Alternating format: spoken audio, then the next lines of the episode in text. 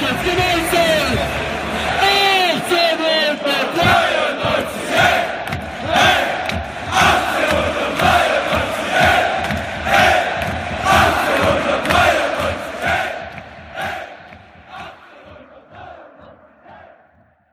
Nach einem 2 zu 0 Sieg gegen Mainz folgte das Pokal aus und eine 5 zu 2 Niederlage in Leverkusen. Auch die Daily Soap aus der Mercedesstraße liefert weiterhin stabil ab. Wir hatten uns erst überlegt, heute nur über Teletubbies, Pokémon, Wein und Whisky zu sprechen und selbst Sarah hat einen einstündigen Monolog über Sigmund Freund angeboten. Doch am Ende haben wir uns sperrend Herzens doch dazu entschieden, auch in unserer hundertsten Episode über den VfB zu sprechen. Mit wir meine ich die volle Runde vom Brustring Talk mit Jakob, Jens, Martin und Sarah. Und ich bin Jasmin. Hallo euch vier. Hallo. Hallo. Genau, und wir haben diese wunderbare Situation. Ich habe irgendwie so die Hoffnung gehabt, dass wir in unserer hundertsten Folge über irgendwas Sinnvolles sprechen können. Jetzt müssen wir über eine scheiß Niederlage in Leverkusen sprechen. Ausblick auf Hertha und ähm, die Präsidentschaftssituation treibt uns immer noch um. Und ähm, das sind auch die Themen heute. Und einen vierten Punkt gibt's heute noch extra. Und zwar wollen wir natürlich ein bisschen so über die 100 Folgen sprechen. Es sind ja auch ein paar Fragen dazu reingekommen. Starten werden wir aber mit einem Rückblick auf das Spiel in Leverkusen. Wer war schuld an der Niederlage und warum war es der Videoschiedsrichter? Jens. Ja, das ist eine gute Frage, ob der Videoschiedsrichter am Ende tatsächlich schuld war. Einerseits natürlich wahnsinnig, wahnsinnig schwache Defensivleistung, vor allem in der ersten Halbzeit hat man Leverkusen ja quasi dazu eingeladen, offensiv da gefährlich zu werden. Vor allem Leverkusener Mannschaft, die in den letzten Wochen durchaus verunsichert war und dann natürlich, wie du schon ansprichst, werden wir sicher nachher auch noch detaillierter drauf eingehen. Die Situation dann nach dem oder beim Stand von 2 zu 1 Handspiel im Leverkusener Strafraum. Wenn man die, die Regelbücher studiert, dann muss man klar zum Schluss kommen, dass es einen Elfmeter geben muss. Was das Ganze natürlich umso bitterer macht, weil im Anschluss konnte Leverkusen, Kobel klärt noch, relativ riskant, aber dann doch effektiv. Dann unnötiger Ballverlust, nachdem, nachdem der VfB kurzzeitig wieder in Ballbesitz kommt und dann Daraufhin Leverkusen wieder im Strafraum. Dann sieht Endo auch nicht ganz glücklich aus. Und dann fällt das 3 zu 1. Die Szene des Handspiels wurde vom Videoschiedsrichter ja auch gar nicht überprüft. Dementsprechend meine Einschränkung zu Beginn. Also erstmal ist der Schiedsrichter auf dem Platz im Blickpunkt. Und warum der Videoschiedsrichter da nicht eingreift, das steht in den Sternen. Ja, also ich habe natürlich das recht äh, ketzerisch quasi natürlich gestartet, aber äh, natürlich fünf Gegentore, ob mit oder Videoschiedsrichter, sind einfach zu viel. Aber für mich war wirklich diese, diese Situation, also das zwei mögliche 2 zu 2 durch einen möglichen Elfmeter und kurz darauf das 3 zu 1, das war natürlich schon sehr, sehr spielentscheidend, weil ich meine, es ist einfach ein Riesenunterschied, ob du den Elfer kriegst, wenn es, also, oder nicht kriegst, wenn es 5 zu 2 steht, dann braucht man nicht darüber sprechen, ob das irgendwo einen Einfluss auf die, auf das ganze Spiel hatte. Du hast es schon genau richtig gesagt, Jens, es ist natürlich, ähm, wir müssen auch über ganz andere Sachen noch in dem Spiel sprechen, eben, also wie gesagt, generell die Abwehrleistung, die erste Halbzeit, also es war einfach sehr viel, was natürlich da ähm, schief gelaufen ist. Und das war natürlich nicht nur der Videoschiedsrichter, aber für mich halt was echt ein großer Knackpunkt. Eben diese Situation, ähm, wo eben die Chance bestand, wenn man, wie du es auch gesagt hast, das Regelwerk so ein bisschen beachtet, ähm, hätte es da eigentlich elf Meter geben müssen. Hat es nicht gegeben. Wie gesagt, das 3-1, wie du es erwähnt hast. Und ähm, für mich, wie gesagt, war es spielentscheidend. Ich weiß nicht, Jakob seine Meinung dazu auch ähnlich, anders? Ähm, ja, ich habe es auch beim Spiel im Pokal, also das Pokalspiel gegen Gladbach habe ich es auch schon ähnlich formuliert, ähm, dass der VfB aktuell einfach das Pech hat, dass diese Entscheidungen in, in spielentscheidenden Situationen gegen uns aktuell gepfiffen werden oder entschieden werden. Ähm, von daher war das auf jeden Fall mitentscheidend. Ich sehe aber auch diese extrem schwache erste Halbzeit wo ich mich sehr stark an den VfB früherer Zeiten erinnert habe ähm, oder erinnert gefühlt habe. Und dann kommt man ja eigentlich wirklich stark aus der Halbzeit. Ähm, man macht, man macht das 2-1, das ist eine unfassbare äh, Einzelleistung auch von Kalacic, wie er, wie er den da reinmacht und hat dann diese Möglichkeit auf 2 zu 2 zu stellen, ähm, beziehungsweise bekommt diese Möglichkeit nachher nicht gegeben ähm, von Schiedsrichter oder Videoassistent äh, Referee. Angeblich wurde das Handspiel ja wohl schon gecheckt, es wurde nur nicht äh, auf dem Twitter-Account der DFB-Schiris veröffentlicht, weil da wohl immer das zweite Vergehen ähm, oder das Entscheidende nachher dann irgendwie äh, nur gepostet wird und nicht beides. Mhm. Wenn es gecheckt wurde, dann frage ich mich noch mehr, warum man da nicht, nicht zu einer anderen Entscheidung kommt.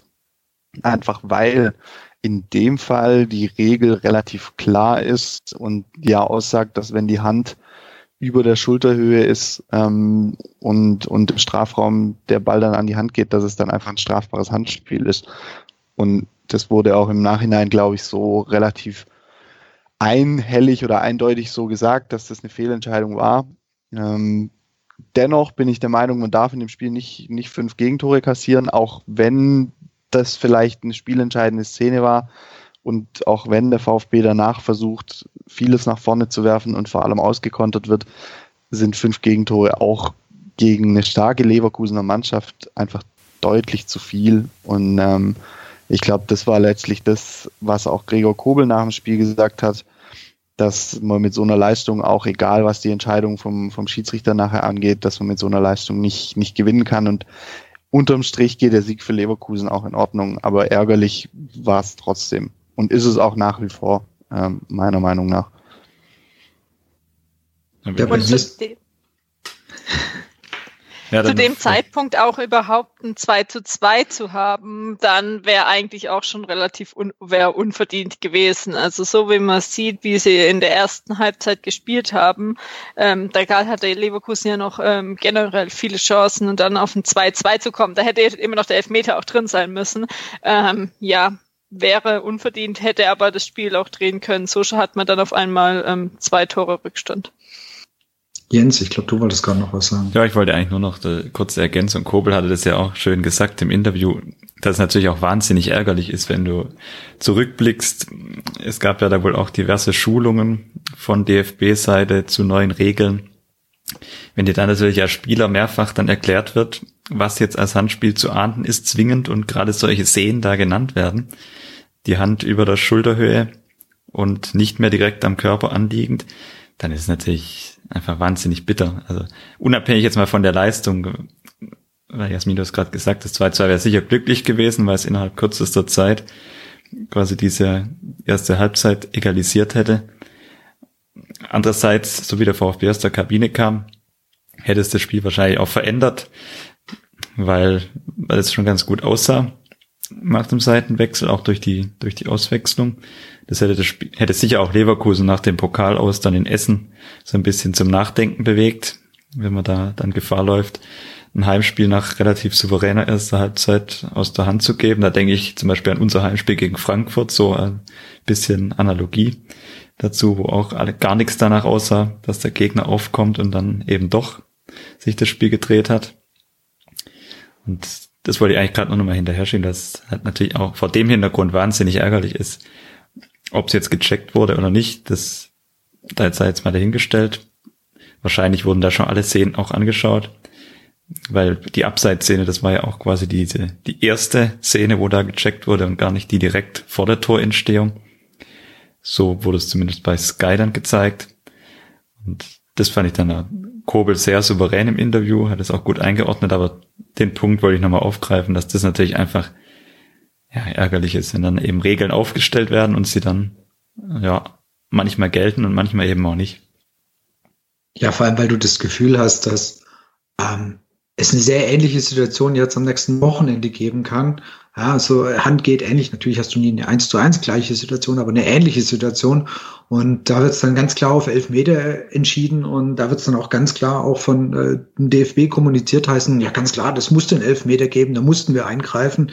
Und das verstehst du dann halt immer nicht. Und ich glaube, das ist so das Hauptproblem, was die Leute eigentlich ähm, mit dem Videoschiedsrichter haben. Also, oder okay, nicht die Leute, sondern ich sage jetzt für mich, was ich damit aktuell habe, dass ähm, Entscheidungen eigentlich gefühlt jede Woche anders entsch entschieden getroffen werden. Ja, das heißt, ähm, eine Entscheidung, eine Situation wie die wird in der Woche wieder anders gepfiffen und, und da geht mir einfach so diese, ja, das Vertrauen oder irgendwo, warum macht ihr das? Warum machen wir das? Warum haben wir es dann nicht so belassen, wie es war? Ich meine, früher die Schiedsrichter haben natürlich auch viele Entscheidungen gemacht. Überhaupt keine Frage. Da haben uns auch alle drüber aufgeregt. Auch überhaupt keine Frage. Das ist normal und das, das hat zum Fußball für mich auch immer dazugehört. Es gab Fehlentscheidungen, es sind Elfmeter gepfiffen worden oder eben nicht gepfiffen worden. Es ist halt einfach nicht besser geworden. Der einzige Unterschied ist, da sitzen noch irgendwo zwei Hansel im Kölner Keller ähm, gucken da noch aus zig Perspektiven drüber und treffen immer noch Fehlentscheidungen. Und das ist das, was mich eigentlich so fertig macht, weil ich hatte wirklich die Hoffnung, dass es mit Videoschiedsrichter irgendwann besser wird, dass du diese Diskussionen nicht mehr in dieser in diesem Umfang führen musst, sondern dass da echt Leute sitzen, die sagen, okay, ganz klar, das muss ich pfeifen oder das ist eben ähm, in dem Moment kein Elfmeter. Und es ist aber überhaupt, es hat sich dummerweise nichts verändert. Das ist das Gefühl eigentlich nur noch schlechter geworden. Das ist also so viele Entscheidungen, die, wo man einen Elfmeter zurückgepfiffen hat, der eine war, oder eben einen Elfmeter, der keiner war, gegeben hat. Also es ist einfach, es sind so viele Entscheidungen, die da eigentlich falsch laufen. Und so wie der Videoschiedsrichter in Deutschland gerade gehandhabt wird, finde ich persönlich eine absolute Katastrophe. Und, und die Akzeptanz ist komplett, gelinde gesagt, einfach im Arsch. Entschuldigung. Was ich in, ja, was ich in der Hinsicht echt ein bisschen schade fand, es gibt ja diesen DFB Schiris Twitter-Account, ja.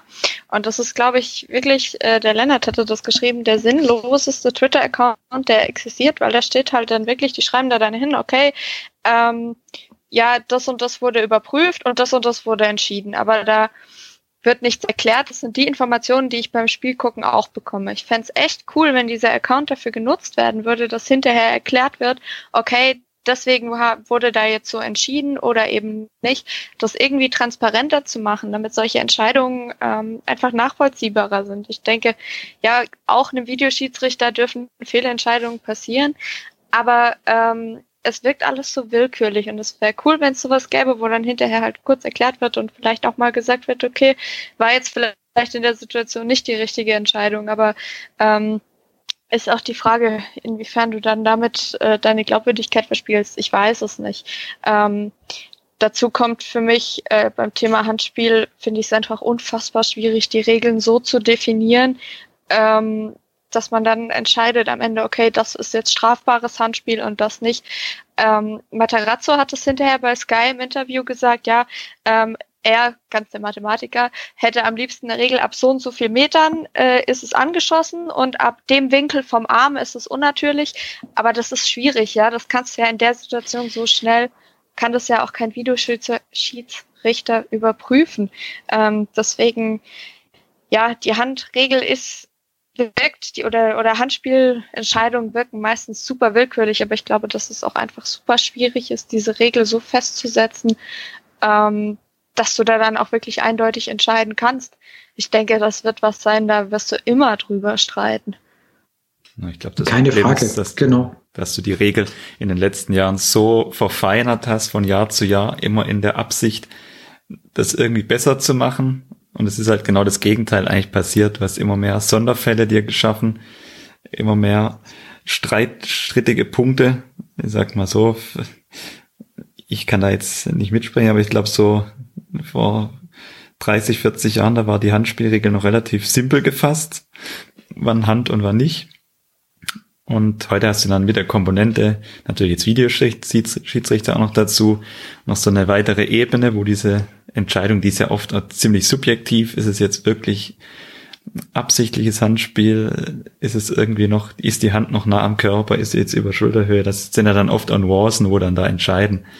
Also das, das ist, glaube wahnsinnig schwierig, das wieder einzufangen, irgendwie über eine Regeländerung, dass du das wieder sinnvoll, weil da muss ich auch dazu sagen, die Regel gibt's zwar her, aber ich muss ehrlich sagen, wenn ich das, das Handspiel mir am Samstag anschaue, ist die Frage auch, wenn ich jetzt überlege, wenn ich jetzt selber auf dem Platz stehen würde, für mich ist es trotz, trotz dessen, dass die Regel es hergibt, im, im eigentlichen Sinn für mich als Fußballspieler kein, kein strafwürdiges Handspiel, weil der, natürlich hat er seine Hand da oben, das ist mir schon klar, aber der bekommt den Ball ja wirklich in Sekundenbruchteilen da von Kalajdzic quasi an die Hand geschossen.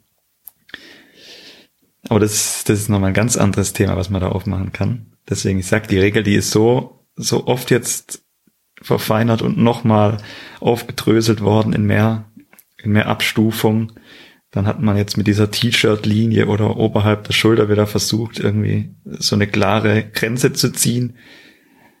Das ist dann aber halt auch in manchen Fällen, muss man nur manchmal solche, solche sehen, wenn dann der, die Hand vom Körper weggestreckt ist im Kopfballduell, hat man dann quasi im Hinterkopf, ich denke da zum Beispiel auch an dieses Stenzel-Handspiel gegen den HSV in der letzten Saison, wo du eigentlich im Rücken zum Ball bist und den Ball dann an die Hand bekommst.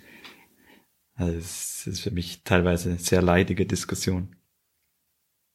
Genau, aber das, Problem ist, es, es ist halt einerseits, wie du gesagt hast, die Regel ist nicht einfacher geworden, gefühlt, und ähm, eben durch den Videoschiedsrichter ist es leider wirklich halt echt nicht besser geworden. Es ist kein Stück besser geworden.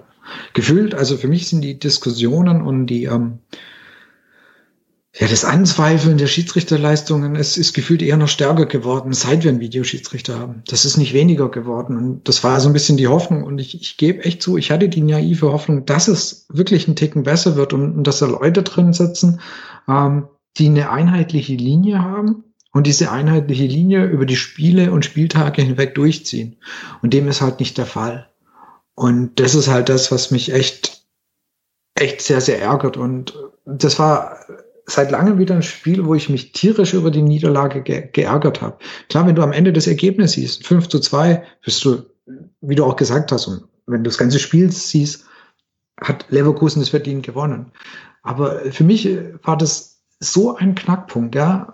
Natürlich, dieses 2 zu 2 wäre zu dem Zeitpunkt rein von dem Spielverlauf nicht verdient gewesen, aber du kommst so aus der Pause und ähm, das 2 zu 2, wir hätten das Ding nicht im Ansatz 5 zu 2 verloren. Du hättest vielleicht 3-2 verloren. Du hättest aber sogar noch vielleicht gewonnen, weil dann hast du das Momentum sowas von auf deiner Seite. Und es wird dir in dem Moment so geklaut und es ging mir so auf den Sack am Samstag. Ich, also ich war schon lange nicht mehr nach einem Spiel so stinkig wie nach dem Spiel. Wenn es nicht, also quasi, wenn wir die, die fünf Kisten so eingeschenkt bekommen und äh, jetzt eben nicht diese Situation gewesen wären, hätte ich mich lange nicht so aufgeregt. Aber so, das hat mich so geärgert, weil das einfach echt so ein, für mich einen immensen Einfluss auf, auf das Spiel gehabt hat. Und ja, es ist ihnen hoch anzurechnen, dass sie weiterhin gekämpft haben. Ich meine, es steht 4-1, die rennen weiter nach vorne, es fällt noch das 4-2. Du hast sogar so kurzzeitig sowas wieder wie Hoffnung und das beim Stand von 4 zu 2. Und das wäre bei einer VfB-Mannschaft vor einem Jahr oder zwei Jahren undenkbar gewesen, dass du da noch Hoffnung hast. Das muss man ihnen auch wirklich absolut hoch anrechnen, dass sie nicht aufgegeben haben, dass sie trotzdem noch was versucht haben. Das ist echt alles sehr, sehr positiv hervorzuheben. Wie gesagt, die Abwehrleistung ist es definitiv nicht, nicht mal im Ansatz positiv hervorzuheben. Das Spiel hat uns halt nicht nur die Niederlage gekostet, sondern dummerweise, wie wir heute erfahren haben, auch noch einen Stürmer für ähm, einige Wochen. Ja, das heißt, Gonzales wird sehr lang ausfallen. Das ist neben dem, neben den quasi nicht gewonnenen Punkten und den fünf Gegentoren echt noch ein sehr, sehr großes negatives, negatives Seiteneffekt von dem Spiel, dass das einfach Gonzales ausfällt. Und bevor wir jetzt eigentlich echt nur sagen quasi, was, was war denn alles schlecht? Und ähm, es war ein schlechtes Spiel. Erste Halbzeit hatten wir schon, aber ich finde, es gab auch so ein paar Sachen, ähm, die positiv waren und die wir auch vielleicht aus dem Spiel positiv mitnehmen können für die nächsten Spiele. Wer hat, also für wen war irgendwas oder Jasmin, kannst du irgendwas Positives rausziehen aus dem Spiel? Also ich könnte ein paar Sachen, aber vielleicht du auch ein paar Sachen positiv? Generell einfach, dass Kalajdzic die beiden Tore gemacht hat, das geht jetzt ja wieder komplett unter. Das war ja schon mal, dass er ähm, dementsprechend getroffen hat, was gut war, wo man jetzt ähm, auch sieht dann, wie die Stürmer wirklich ähm, treffen. Und klar, Gonzales fällt jetzt aus, aber es gibt eben immer noch einen Kalajdzic oder einen Wamangituka, also wo klar wäre es cool, wenn alle drei wieder auf dem Platz stehen, aber ich sag mal, das Feld ist ehrlich gesagt nicht mehr der Top-Stürmer aus, weil ähm, die anderen beiden mehr Tore haben. Klar, González ist anfangs schon mal ausgefallen. Ähm, ja, es hätte mir die letzten Jahre äh, größere Sorgen gemacht, auch wenn es jetzt ähm, blöd ist. Sonst, ähm, Tommy ist mir noch ähm, sehr positiv aufgefallen, als er zur Halbzeit reingekommen ist. Ähm, hatte ähm, paar gute ähm, Szenen und da bei ihm muss man auch sehen, dass er wirklich jetzt gar keine Spielpraxis ähm, hatte das letzte halbe Jahr und jetzt die er äh, ersten beiden Spiele, ne, ersten zwei, drei Spiele von ihm äh, wirklich ähm, gut waren. Ist sonst noch was, Jakob, du, was dir vielleicht gefallen hat? Ja, also bei Tommy kann ich ja gleich noch äh, anschließen. Er hat beide Vorlagen gegeben, auch ähm, auf die Tore von, von Kalacic. Das heißt, das auf jeden Fall. Ähm, Tommy war, war sehr auffällig. Ähm, natürlich auch, dass wir trotz der fünf Gegentore, das ist, traut man sich ja fast nicht so zu sagen, aber trotz der fünf Gegentore hat, hat Kobel ja ein, ein wahnsinnig starkes Spiel gemacht. Also gerade in der ersten Halbzeit hat der hat er uns mehrfach vor einem deutlich höheren Rückstand bewahrt. Also bei, bei Sky hieß es dann auch, ähm, der VfB hat, hat Glück oder kann sich bei Kobel bedanken, dass es da nicht mit 4-0 in die Halbzeit geht, ähm, weil die erste Halbzeit wirklich so schwach war. Ähm, und, und wenn ich da allein schon an die, an die erste Aktion von Leverkusen eigentlich denke, ähm, wo Kobel den Ball noch irgendwie an die Latte lenkt, ähm, und hatte dann einfach auch noch mehrere, mehrere Aktionen. Und ich finde das erste Mal seit, also Kobel ist, ist ein Torwart, keine Ahnung, wann wir das letzte Mal so einen hatten, wo ich wirklich das Gefühl hatte, wir haben einen Rückhalt hinten drin, der gleichzeitig auch ein Führungsspieler ist. Also wenn ich höre, wie, wie laut er auf dem Platz auftritt, wie er versucht, die Mannschaft zu pushen, wie er, wie er ähm, sortiert und kommandiert, dann beeindruckt mich das positiv. Ähm, und das ist auf jeden Fall was, was ich noch, was ich irgendwie noch rausstellen würde, ja. Der Jens ist ja generell immer sehr positiv, was den VfB angeht. Vielleicht hat der ja noch, noch mehr gesehen. Also ein Punkt, der mir noch ein bisschen untergeht, ist, auch wenn er, wenn er natürlich, kann man sagen, vor dem 1-3 den Abspielfehler macht, aber Ahamada fand ich allein seine, seine Ball, hat mich sofort so ein bisschen an Mangala oder zumindest in Teilen erinnert hat mich in der, in der einen Halbzeit, die er jetzt gespielt hat, mit seinen 18 Jahren, ist er eigentlich völliger Wahnsinn, kommt da zum ersten Mal rein, macht dann auch gleich diesen relativ entscheidenden Fehler am Ende, nachdem der Videoschiedsrichter nicht eingegriffen hat. Musste er auch erstmal wegstecken im Kopf und hatte dann noch zwei, drei Szenen, wo er richtig gute Bälle gespielt hat und generell sehr präsent war, fand ich. Also das hat mir gefallen. Tommy hattet ihr schon angesprochen bei Tommy bin ich immer so ein bisschen zwiegespalten. Der, der Kerl begeistert mich einerseits, weil er wahnsinnig Energie reinbringt. Aber irgendwie ist, ich weiß nicht, ich kann das nicht, kann das nicht abschütteln. Tommy ist für mich immer mit so schlechten Phasen verknüpft. Ich, ich krieg's nicht aus dem Kopf. Ich weiß es nicht. Vielleicht hat es ein bisschen zu tun, dass er damals unter Korko dann auch so aufgeblüht ist, nachdem er gekommen ist ich krieg diese Verknüpfung nie aus dem Kopf. Wenn, wenn die Mannschaft auf Tommy angewiesen ist, dann ist es für mich immer ein schlechtes Zeichen. Tue ich ihm vielleicht keinen Gefallen damit und tue ich ihm vielleicht auch extrem Unrecht. Aber irgendwie kriege ich diese Verknüpfung nicht raus, dass immer wenn es sportlich eher schlechter läuft, ist, das ist immer so ein Zeitpunkt, wo dann Tommy eher auftrumpfen kann, weil er mit seiner recht, sagen wir mal, einfach gehaltenen Spielweise dann natürlich da Struktur reinbringt und jetzt in Leverkusen auch gut, gut gespielt hat, gar keine Frage. Aber vielleicht hängt es auch so ein bisschen damit zusammen, dass er natürlich letzte Saison auch eine, eigentlich für sich persönlich eine relativ gute Runde gespielt hat, am Ende dann aber abgestiegen ist mit Düsseldorf. Das, das kriege ich nicht raus. Trotzdem war es von ihm auch eine, eine relativ gute Leistung. Und Silas muss man auch ein Stück weit hervorheben, gerade in der ersten Halbzeit, dass bei der Mannschaft eigentlich gar nichts ging, war der Einzige, der dann noch zwei, dreimal Gefahr heraufbeschworen hat. Das, das würde ich noch hinterher schicken. Der Rest wurde, wurde schon angesprochen. Förster fand ich ehrlich gesagt auch nicht so verkehrt in der ersten Halbzeit, aber das, das hat wenig, wenig geholfen, weil in der ersten Halbzeit natürlich, was man da noch hervorheben kann, das ist so ein bisschen in der, in der Rückschau, wie stark Endo und Mangala im bisherigen Saisonverlauf gespielt haben. Das ist in Leverkusen extrem aufgefallen, weil wenn die zwei keinen guten Tag erwischt haben oder ein bisschen überspielt sind, dann ver verliert unser Spiel jede Struktur. Das ist in der ersten Halbzeit extrem aufgefallen.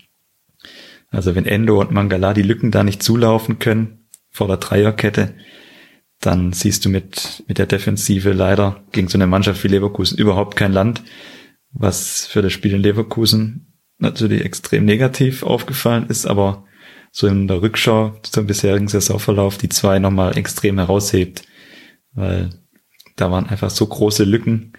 Ich denke da auch gerade an das 0-2 direkt nach dem Einwurf, als dann auch noch zu viele Spieler gepennt haben, defensiv. Und dann ist es ja wie ein Trainingsspiel gewesen für Leverkusen.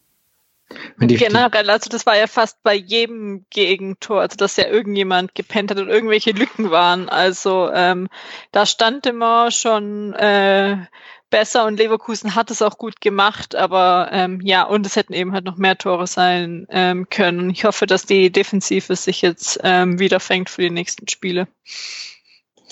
Ja, ich glaube nicht nur die Defensive. Also ähm, du hast schon so ein bisschen ein Gefühl, also wenn du jetzt mal die, ähm, den Start in 2020, äh 2021, upsies, ähm, 2021 mal anschaust, ist schon, du hast schon ein bisschen Gefühl, dass das, äh, was uns im Herbst und ähm, vor Weihnachten ausgemacht hat, dass das schon ein bisschen verloren gegangen ist. Aber da hat's halt alles super gepasst, ja. So, da hat sehr viel, sehr gut gepasst. Das fehlt an der ein oder anderen Stelle fehlen diese berühmten paar Prozent gerade. Ebenso dieses Thema, jetzt auch bei dir, was man bei den Gegentoren gesehen hat. Und es klappt vielleicht das ein oder andere einfach nicht mehr so perfekt, wie es ähm, noch vor ein paar Wochen oder ein paar Monaten geklappt hat. Also ich habe schon ein bisschen Gefühl, ist jetzt nicht die Luft ist raus, das ist total falsch, aber es ist, es ist definitiv gerade eine etwas schwierigere Phase, eine Phase, wo wir eher mehr Hänger haben, wieder mehr Fehler passieren. Die Abwehr war, wenn man es mal über die ganze Saison betrachtet, betrachtet nie komplett stabil. Also wir haben eigentlich immer relativ viel Gegentore bekommen. Hat im Normalfall nicht genervt, weil wir dann einfach noch irgendwie eins mehr gemacht haben oder so. Also das ging ja eigentlich. Aber jetzt ist es halt in Leverkusen schon arg aufgefallen, dass da einfach das leider halt doch nicht ganz so stabil alles hinten steht, wie wir es vielleicht ähm, noch vor ein paar Wochen gedacht haben. Und mit Sicherheit jetzt auch für Matarazzo gerade oder für die Mannschaft generell eine sehr spannende Phase, weil wie kommen Sie jetzt aus diesen doch eher mehr Rückschläge wie noch vor ein paar Wochen? Wie kommst du da wieder raus? Also ich denke, ähm, die Situation und vor allem auch die nächsten Wochen sind schon relativ entscheidend oder können sehr kritisch werden, wie es denn jetzt weitergeht. Weil ähm, jetzt kommt Hertha BSC, die deutlich hinter uns stehen, deutlich schwächer spielen, aber die letzten Spiele sich auch, finde ich, stabilisiert haben. Ja, also die zwar jetzt auch nicht super ähm, was haben sie unter, unter um, neuen Trainer? Weiß ich jetzt gar nicht. Haben sie, ein Spiel haben sie, glaube ich, gewonnen. Kann das ja. sein? Habe ich falsch schon? Nee, noch gar keins, gell? Beide verloren. Aber sie, sie, sind, sie sind stabiler geworden, finde ich. Und ähm, da wird es mit Sicherheit interessant, wie die, äh, wie, wie das Spiel für uns ausgeht. Über das wir gleich noch sprechen. Aber einfach so die nächsten Wochen finde ich schon, kommen wir aus diesem, aus dieser Delle noch, noch mal vernünftig raus. Und dann fehlen die halt, finde ich, Spieler wie, wie ähm, Castro fehlt halt einfach gerade schon. Auch wenn jetzt viele sagen, naja, das ist eh kein, kein, nicht der Kapitän und, und führt und so weiter. Aber ich finde, das, das Fehlen von ihm macht sich dann auch bemerkbar, weil ähm, Jens hatte vorhin gesagt, wie gut Mangala und wie gut Endo waren. Ich glaube, ähm, dass auch Castro da immer eine gewisse Rolle dazu beigetragen hat, eine stabilisierende Rolle beigetragen hat. Und die fehlt gerade auch. Das ist völlig klar. Und dann hast du, muss man natürlich auch mal so ein bisschen realistisch betrachten, Thema Spielglück. Ich habe das, das Hinspiel gegen Leverkusen jetzt nicht mehr so 100% vor Augen, aber die zweite Halbzeit, da hatte Leverkusen, glaube durchaus also drei, vier relativ aussichtsreiche Konter beim Stand von 0-1.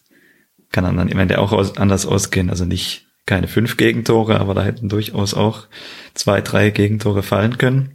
Die hast du damals nicht bekommen, hast dann am Ende paar Minuten, zwölf Minuten, glaub, vor Abpfiff dann den Ausgleich erzielt nach dem Freistoß.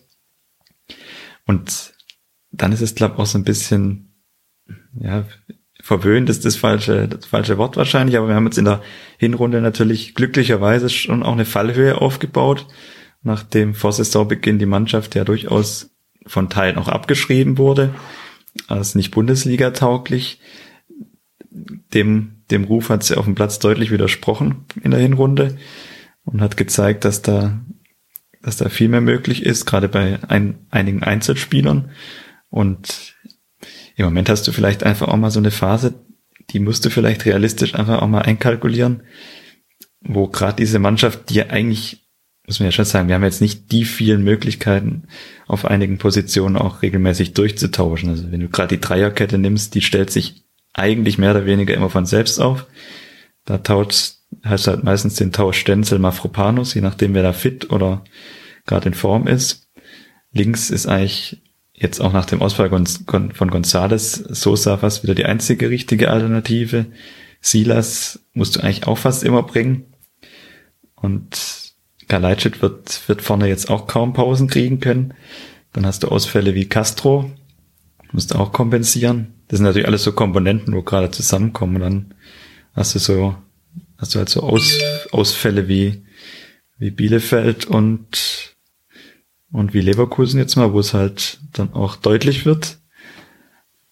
Das tut weh, aber ich, ich will da halt jetzt nicht zu viel und nicht zu viel reininterpretieren, weil wir haben immer noch von der Punktzahl stehen wir immer noch ordentlich da.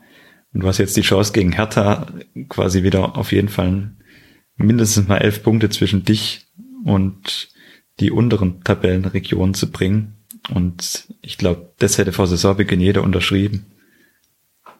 Das steht, steht, steht außer Frage, dass wir ähm, sehr gut immer noch dastehen, rein punktetechnisch. Das ist, glaube ich, das sollte man ja auch nicht bezweifeln, aber wahrscheinlich, wir sind da, denke ich, alle halt von unseren Abstiegsjahren ähm, geprägt und freuen uns, wenn die Punkte natürlich früher reinkommen. Ja, das heißt, wenn wir nicht bis zum 34. Spieltag warten müssen, bis wir die mystischen 40 Punkte oder mittlerweile reichen ja auch ein bisschen weniger. Mittlerweile reichen der auch in der Regel 35, 36. Aber ähm, je früher die du erreichst, desto mehr freust du dich. Und ich glaube, deswegen tut es uns vielleicht dann eben auch weh. Letztendlich ein Spiel wie, wie Bielefeld ist halt super ärgerlich, weil es ein direkter Konkurrent war und das einfach auch eine schlechte Leistung war. Jetzt hat man wieder eine schlechte Halbzeit. Ist einmal so die, die Ausschläge nach unten sind halt gerade einfach ein bisschen mehr. Also das heißt, es kommen mehr, aber das muss man du es eben auch gesagt hast, der dann doch sehr jungen Mannschaft natürlich auch eingestehen. Also das heißt, das war klar, dass die nicht 34 Spieltage da durchläuft und wie in Dortmund alles vor, ähm, wild vor sich her spielt. Das war klar, dass das nicht kommt. Und wie du, wie du es vielleicht schon gesagt hast, ist vielleicht ähm, im Hinterkopf ist dann schon die Erwartung vielleicht, dass dann halt dann auch bei Leverkusen vielleicht mehr geht, dass man da halt doch vielleicht einen Punkt holt. Aber umso entscheidender, wie gesagt, jetzt eigentlich halt ähm, gegen Hertha. Und wie gesagt, die hat, die sind ein bisschen, finde ich, durch den Trainerwechsel auf jeden Fall stabilisiert worden. Da wäre es lieber, wenn Labadia noch Trainer wäre. Dann, glaube ich, hätten wir da deutlich bessere Karten gehabt. Und es kommen ja mit, mit Hertha zwei Rückkehrer oder zwei VfB-Rückkehrer zu uns, die wir sehr, sehr gut kennen. Mal gucken, ob sie denn beide gemeinsam auf dem Platz stehen oder ob der erstmal zu Beginn wieder, wieder nur Askasiba spielen wird und, und Kedira vielleicht später kommt, aber viele VfB-Fans werden da bestimmt schon wieder das ausgerechnet ähm, vor sich hin bruddeln. Weil dann dummerweise zwei Spieler haben, die das berühmte ausgerechnet machen können. Und wo man da ja wenigstens sagen muss, es hat die letzten Jahre deutlich abgenommen. Also früher war das ja echt eine ungeschriebene Regel und ja, die letzten Jahre ging es eigentlich verhältnismäßig ähm, für, die, äh, für die Anzahl an ähm, Ex-VfB-Spieler, die auch in der ersten oder zweiten Liga spielen. Also es gibt ja gefühlt eigentlich inzwischen kein Team mehr, wo kein Ex, äh, kein Ex-VfBler spielt. Ich würde jetzt, ich würde jetzt gern überspitzen kommentarlos werden, aber der fällt mir dann eher auf die Füße. Von daher lasse ich das besser. Hau, hau raus. Oh, ne? jetzt grau raus. Hau raus. Also, mir wäre das gar nicht so unrecht, wenn uns da Kedira und Askasiba gegenüberstehen, weil Askasiba, muss ich sagen, ist, ist im Moment im Formtief und auch nicht wirklich, nicht wirklich der Spieler, vor dem ich jetzt große Angst habe auf der Gegenseite. Und bei Kedira weiß ich ehrlich gesagt gar nicht, kann ich mir auch nicht vorstellen, dass der von Anfang an spielt. Es könnte höchstens so ein bisschen sein, Stuttgart und dann bekommst du da deine Chance von Anfang an. Glaube ich bei Dada aber eigentlich nicht, dass er da sowas macht. Wenn es so kommt, hätte ich damit ehrlich gesagt keinen Schmerz, weil ich glaube, da sehe ich unser Mittelfeld besser aufgestellt, ehrlich gesagt, als die beiden.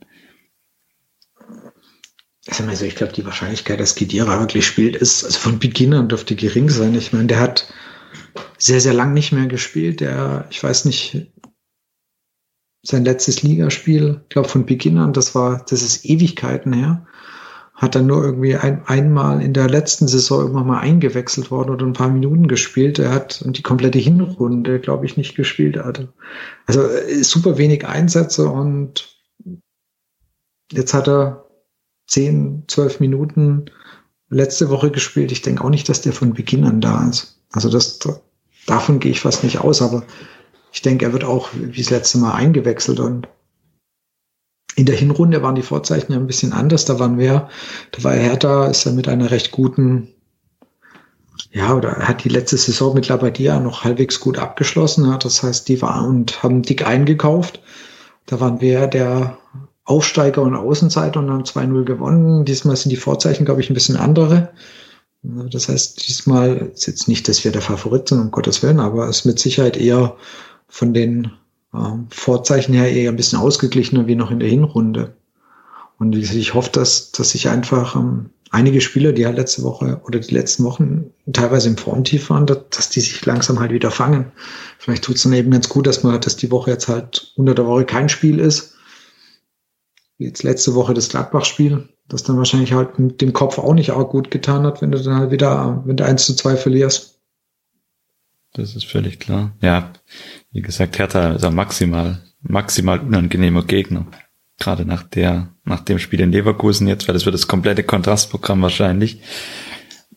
Hertha wird unter Dada sicher nicht fröhlich nach vorne spielen bei uns, weil die genau wissen, dass sie dann äh, in gefährliche Gegenstöße reinlaufen können mit Silas und, und Co. Also das, das wird sicher ein, so ein bisschen Abnutzungskampf und beim VfB sollte er ja dann eigentlich auch wieder ähm, Sosa spielen, der jetzt komplett auf der Bank saß in, gegen Leverkusen. Davon ist sicher mal auszugehen, ja. Das also ich, ich hoffe, dass der wieder, dass der wieder ähm, komplett einsatzfähig ist, weil der natürlich schon immer in den letzten Wochen einer war, der seine Seite ziemlich beackert hat und, und dafür Leben gesorgt hat und mit Flanken halt auch echt für Gefahr gesorgt hat. Oder sogar, also nicht nur Gefahr, sondern halt echt teilweise perfekte Torvorlagen gemacht hat. Und der wäre gerade jetzt gegen, gegen Hertha, die dann mit Sicherheit auch eher, wie Jens gesagt hat, eher auf jeden Fall ähm, lang nicht so offensiv oder spielen, wie das äh, Leverkusen getan hat. Und dann brauchst du dann eben solche Leute wie Sosa eindeutig wieder. Und ansonsten wird es natürlich interessant, wie reagiert auf den Gonzales-Ausfall.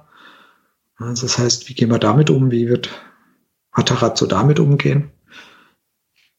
Ja, aber gerade glaube ich, also ich glaube eben auch, dass ähm, mit Sosa und vielleicht Kalacic, dass diese Kombination einfach auch nochmal ähm, ja, einen ganz anderen Wert ins Spiel vom VfB bringt. Ähm, also mit dem Kalacic vorne drin, den man einfach mit, mit hohen Bällen auch füttern kann. Klar hat Gonzales seine Kopfballstärke in gewisser Weise auch, aber ihm fehlen da im Vergleich zu, zu Kalacic einfach nochmal deutliche Zentimeter. Ähm, und das ist auf jeden Fall auch nochmal eine, glaube ich, eine Variante mit, mit Flanken dann einfach über, ähm, übers Spiel oder über Flanken zum, zum Erfolg zu kommen, ähm, die dann auf, auf Kalacic gehen. Und Hertha war immerhin in der Hinrunde die einzige Mannschaft, gegen die wir kein Tor gefangen haben. Ähm, wir haben zwei Spiele die Saison bisher ohne Gegentor gegen Hertha und gegen Mainz. Und von daher hoffe ich da einfach, dass wir daran anknüpfen können.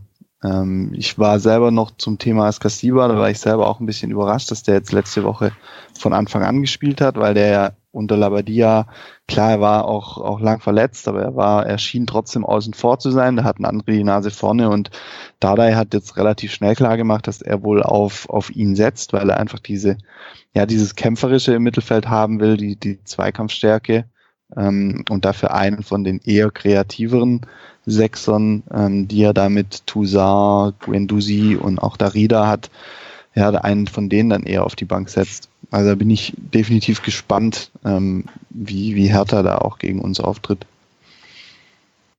Ja, wo, wobei Dada ihn jetzt ja wirklich sehr gelobt hat, ne? Also.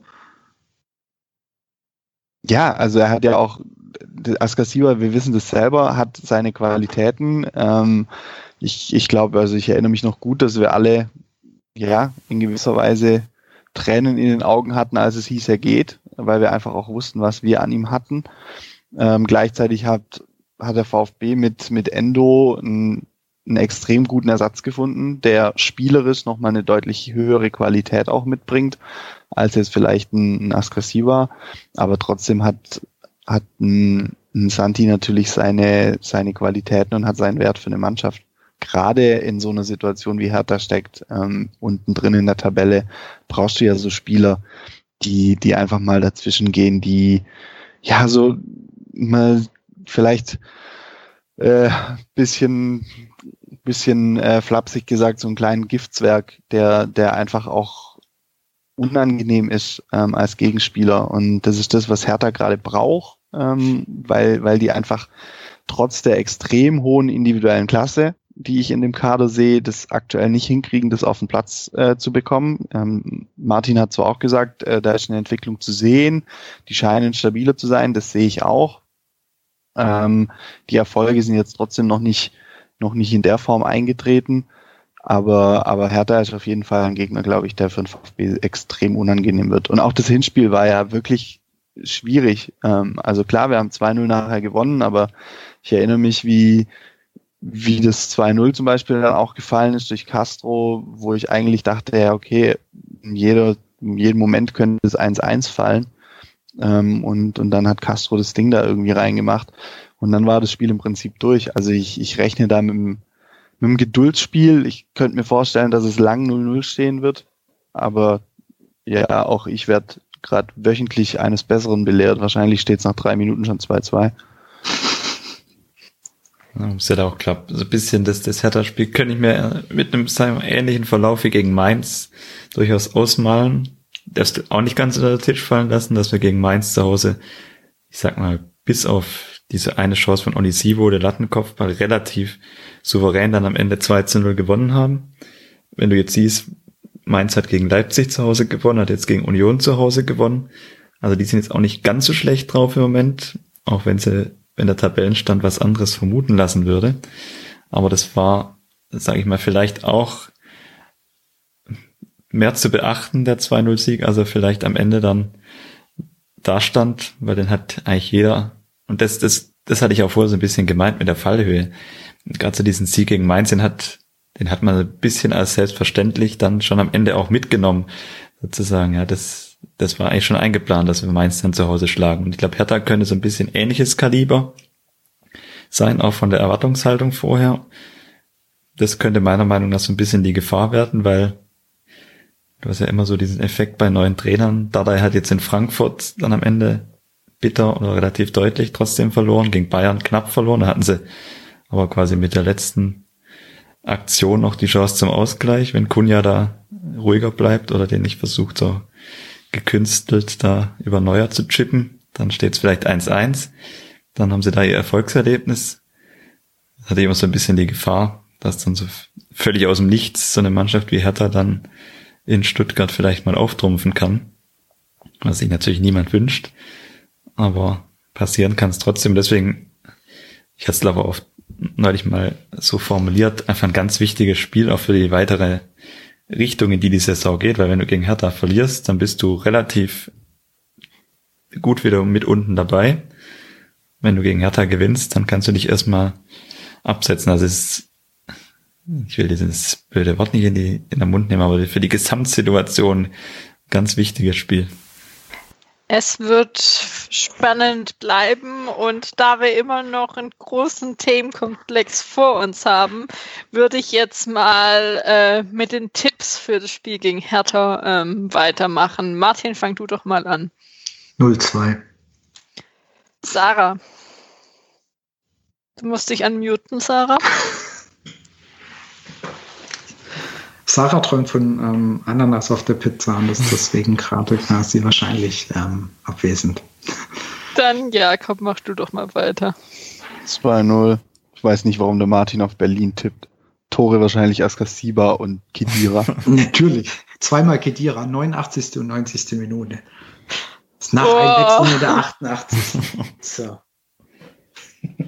Dann Jens, mach äh, du mal weiter. Hört ihr mich jetzt? Meine... Ja, wir hören dich jetzt. Dann darfst du jetzt auch noch tippen. Entschuldigung, ich habe jetzt irgendwie schon dreimal geredet und dachte, niemand hört mir zu, aber äh, ich hatte aus Versehen mein Mikro ausgesteckt. Ähm, habt ihr jetzt beide 2-0 getippt? Nee, 0, Martin 2, hat 0-2 und Jakob hat 2-0 getippt. Was ist denn mit dir los, Martin? Ähm, 2-2. 2-2. Jens? Es gibt ein ganz standardmäßiges 2 zu 1 für der VfB. Das wollte ich auch tippen, hatte ich im Kopf schon so und ja, ich behalte es mal bei. So, dann kommen wir zum nächsten Themenkomplex, die Präsidentschaftssituation. Erstmal kurz Update. Was ist passiert seit dem letzten Mal? Ähm, die Kurzversion zumindest, sonst äh, sitzen wir in, noch in zehn Stunden da. Und ähm, bevor ich jetzt anfange, wir nehmen am Montag, dem 8.2. um 21.11 Uhr ist es momentan auf. Also ich hoffe, in der letzten halben bis dreiviertel Stunde ist keine Stellungnahme, Mitteilung, Pressemitteilung, offener Brief, sonst was gekommen. Ich, ich habe ähm, gerade mal parallel nur, geguckt, nur ein es Bildartikel, ist aktuell noch also, nichts passiert. Doch, nur ein Bildartikel, aber also nichts Wichtiges. Ja, also nichts, keine, genau. Okay. Nur ein Bild-Anti-Vogt-Artikel, aber das ist ja nichts Neues. Okay, dann holen wir doch jetzt mal kurz auf. Seit dem letzten Mal, seit wir aufgenommen haben, kam dann die Mitteilung von Vogt, dass er die äh, Mitgliederversammlung nicht virtuell statt äh, nicht virtuell stattfinden lassen soll und im September stattfindet. Am gleichen Tag haben die Präsidiumsmitglieder Geise und Mutschler ähm, eine Stellungnahme ähm, veröffentlicht, dass ähm, Vogt äh, nicht über den Termin der Mitglieder äh, Versammlung entscheiden kann. Das Thema ist noch offen. Bis zum 10.2. am Mittwoch ähm, müsste Vogt ähm, die einberufen, damit sie am 18.3. stattfinden könnte. Ähm, ja, das mit den, äh, dementsprechenden Vorlauf hat. Es gab dann noch verschiedenste Stellungsnahmen vom VfB, ähm, Freundeskreis, äh, Fanszene. Riedmüller hat sich zu Wort gemeldet.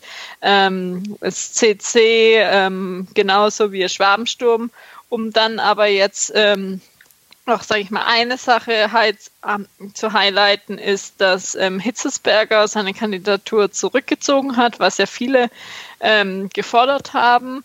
Und auch im Thema Datenschutzskandal gab es auch ein paar Neuigkeiten, dass ein Bußgeldverfahren eingeleitet ähm, wurde und ähm, und auch noch, dass es jetzt ähm, wohl eine dritte Kanzlei, ähm, die Kanzlei Seitz, beauftragt wurde, um die Bewertung des Berichtes zu beauftragen. Und zwischendurch hat der Spiegel noch ähm, schon erste ähm, Teile oder, ähm, sage ich mal, eine grobe Zusammenfassung des ähm, Schlussberichts ähm, veröffentlicht.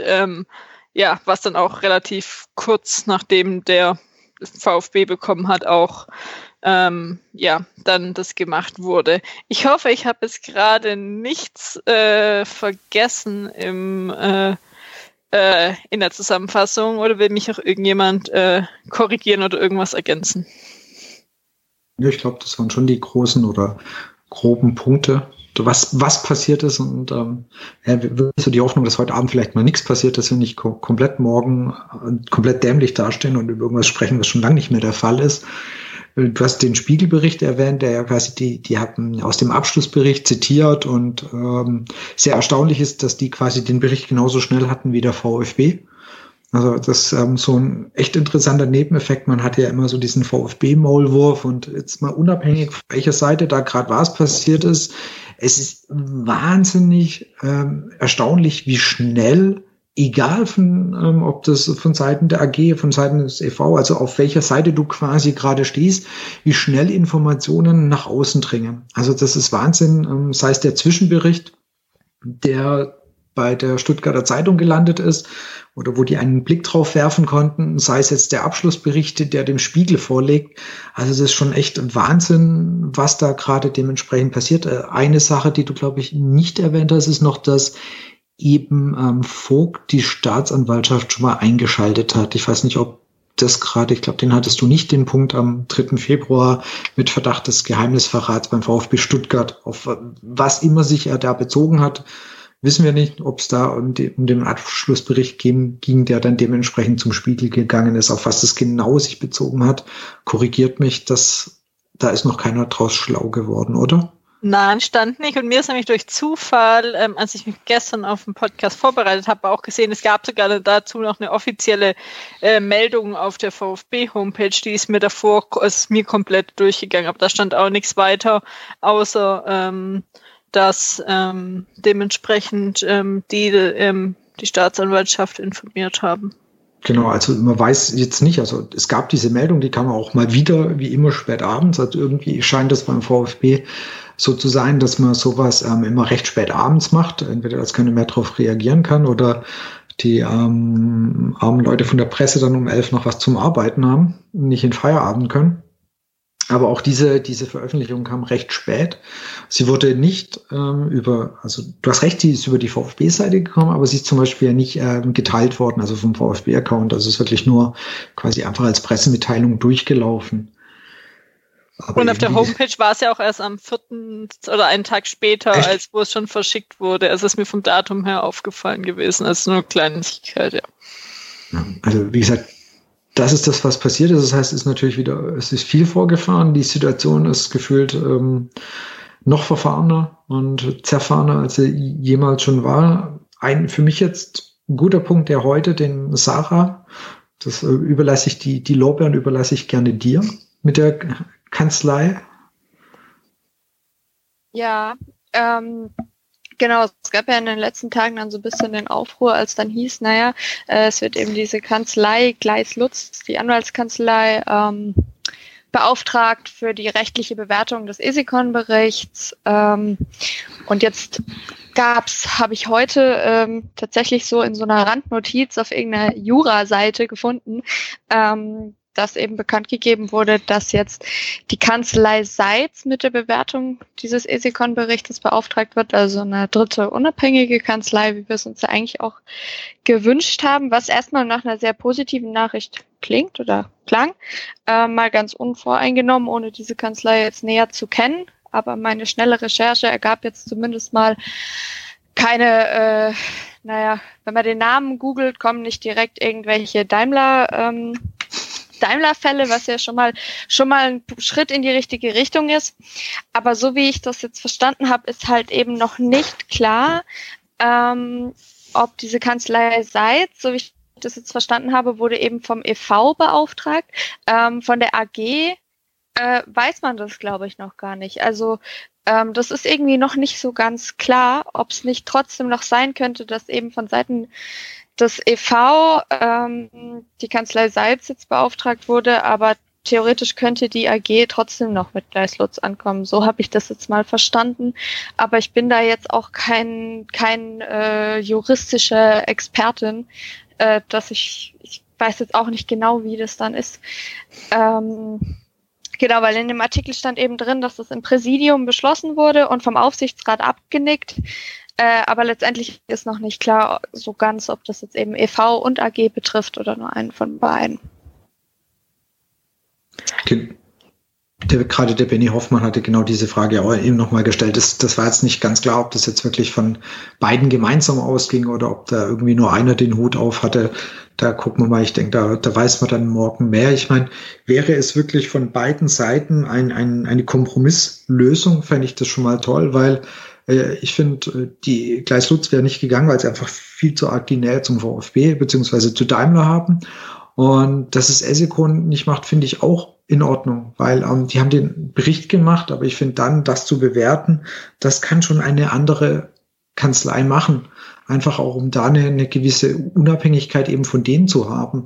Und eben, wenn man sagt, naja, es gibt jetzt die Seite, ich sage mal, es gibt die Seite Vogt und es gibt die Seite ähm, AG, dass man dann eben sagt, das ist irgendjemand, der mit beiden noch nichts zu tun hatte, finde ich halt von der, von der Sache her, fände ich einen guten Schritt, wenn es denn wirklich jetzt so ist, dass man sich eben entschieden hat, dass es Da eine, unterbreche ich dich jetzt ja. gleich mal, weil gerade eben kam es rein. Nein. gerade eben, äh, zu dieser Sekunde habe ich es jetzt gerade bekommen. Und zwar ähm, die Seite, wo ich diese Anmerkung gefunden habe vom Juve Verlag, hat eben auf Twitter gepostet, dass der Auftraggeber nur der EV ist.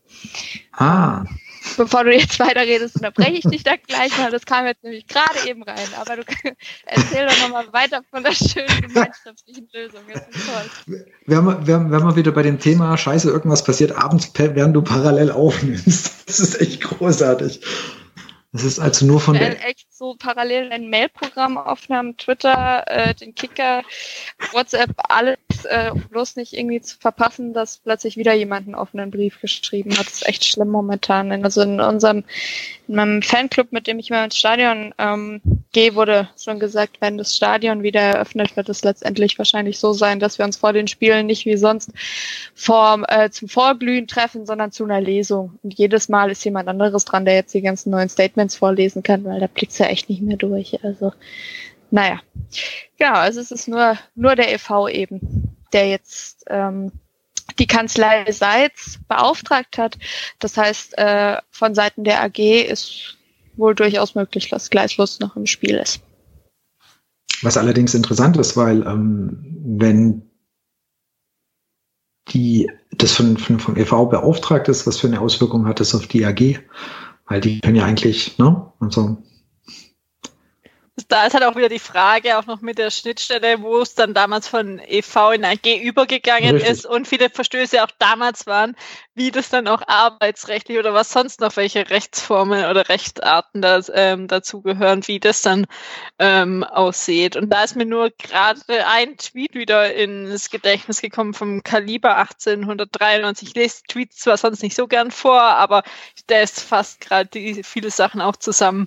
Der ähm, hieß VfB-Fan ähm, sein ist ganz einfach. Du brauchst nur einen Bachelor in Vereinsrecht und Datenschutzrecht eine Masterschluss, äh, ein Masterabschluss in Aktiengesellschaftsrechts, ähm, Erfahrung im Bereich Marketing, PR und 20 Jahre Berufserfahrung und das ist natürlich eine unbezahlte Stelle, obviously. Ja, das ist auch das, was glaube für jeden gerade schwer ist, ähm, ja, das irgendwie den über ersten Überblick zu behalten, was schon äh, schwierig ist bei den ganzen Artikeln, ähm, die kommen und vieles einfach auch in so Form gehen Richtung Recht, Datenschutz, wo man jetzt vielleicht wo man die meisten von uns nicht das Expertenwissen haben, aber irgendwie trotzdem versuchen möchte, ähm, durchzublicken, was da gerade abgeht und beim VfB dann eben halt noch dazu kommt EV, ähm, AG und was man halt wirklich weiß oder was wir nicht wissen, weil wir eben nicht in der Mercedesstraße jeden Tag ein- und ausgehen.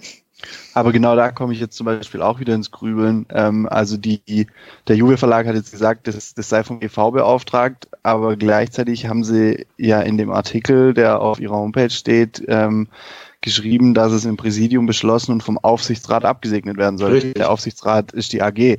Ähm, deswegen ist da schon wieder für mich nicht genau klar, ist es jetzt EV, ist es AG, ist es beides, ähm, weil warum muss ein Aufsichtsrat was absegnen, was vom EV kommen würde? würde ähm, keinen Sinn machen. Also das, das ist für mich jetzt irgendwie trotzdem noch nicht so ganz klar, wie das dann nachher genau aussieht. Wahrscheinlich haben die sich ähm, das Konstrukt vom VfB auch noch nicht näher angeguckt.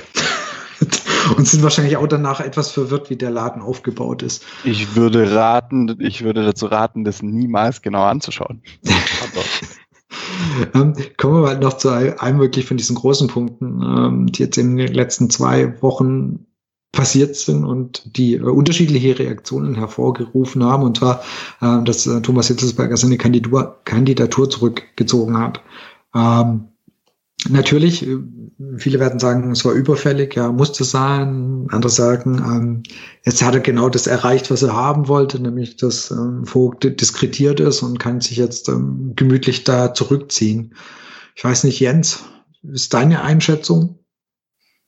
Also ich, ich würde dir erstmal beipflichten, dass ich glaube, dass das Ganze schon auch einen taktischen Hintergrund hatte, dass man sich dadurch natürlich erhofft hatte, die Gegenseite zu schwächen indem er vorprescht und natürlich auch mit dem offenen Brief Vorwürfe, Vorwürfe in den Raum gestellt hat, auch von offizieller Seite, auf die sich ja jetzt immer noch bezogen wird, ohne dass da, ohne dass die mit Inhalt gefüllt sind bislang, sage ich jetzt mal so. Also es, es stehen Vorwürfe im Raum, da kann man jetzt mal dazu stehen, wie man möchte, ob da was dran ist, ob da nichts dran ist, ob der Präsident untätig war in den Themenbereichen, wo er angekündigt hatte, dass er vor, dass er vorangehen will, wie man zu seinem Beraterkreis stehen will. Das sind alles so Punkte, die kann man sicher auch kritisch diskutieren. Allerdings, sage ich mal, konkrete Vorwürfe konnten bisher nicht nachgelegt werden.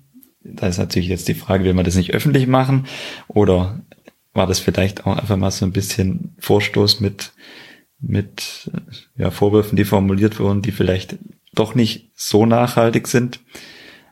Was natürlich gelungen ist, ist auf jeden Fall mal die, die Situation, die jetzt entstanden ist, dass zumindest mal eine, eine Aufstellung von Vogt als Präsident,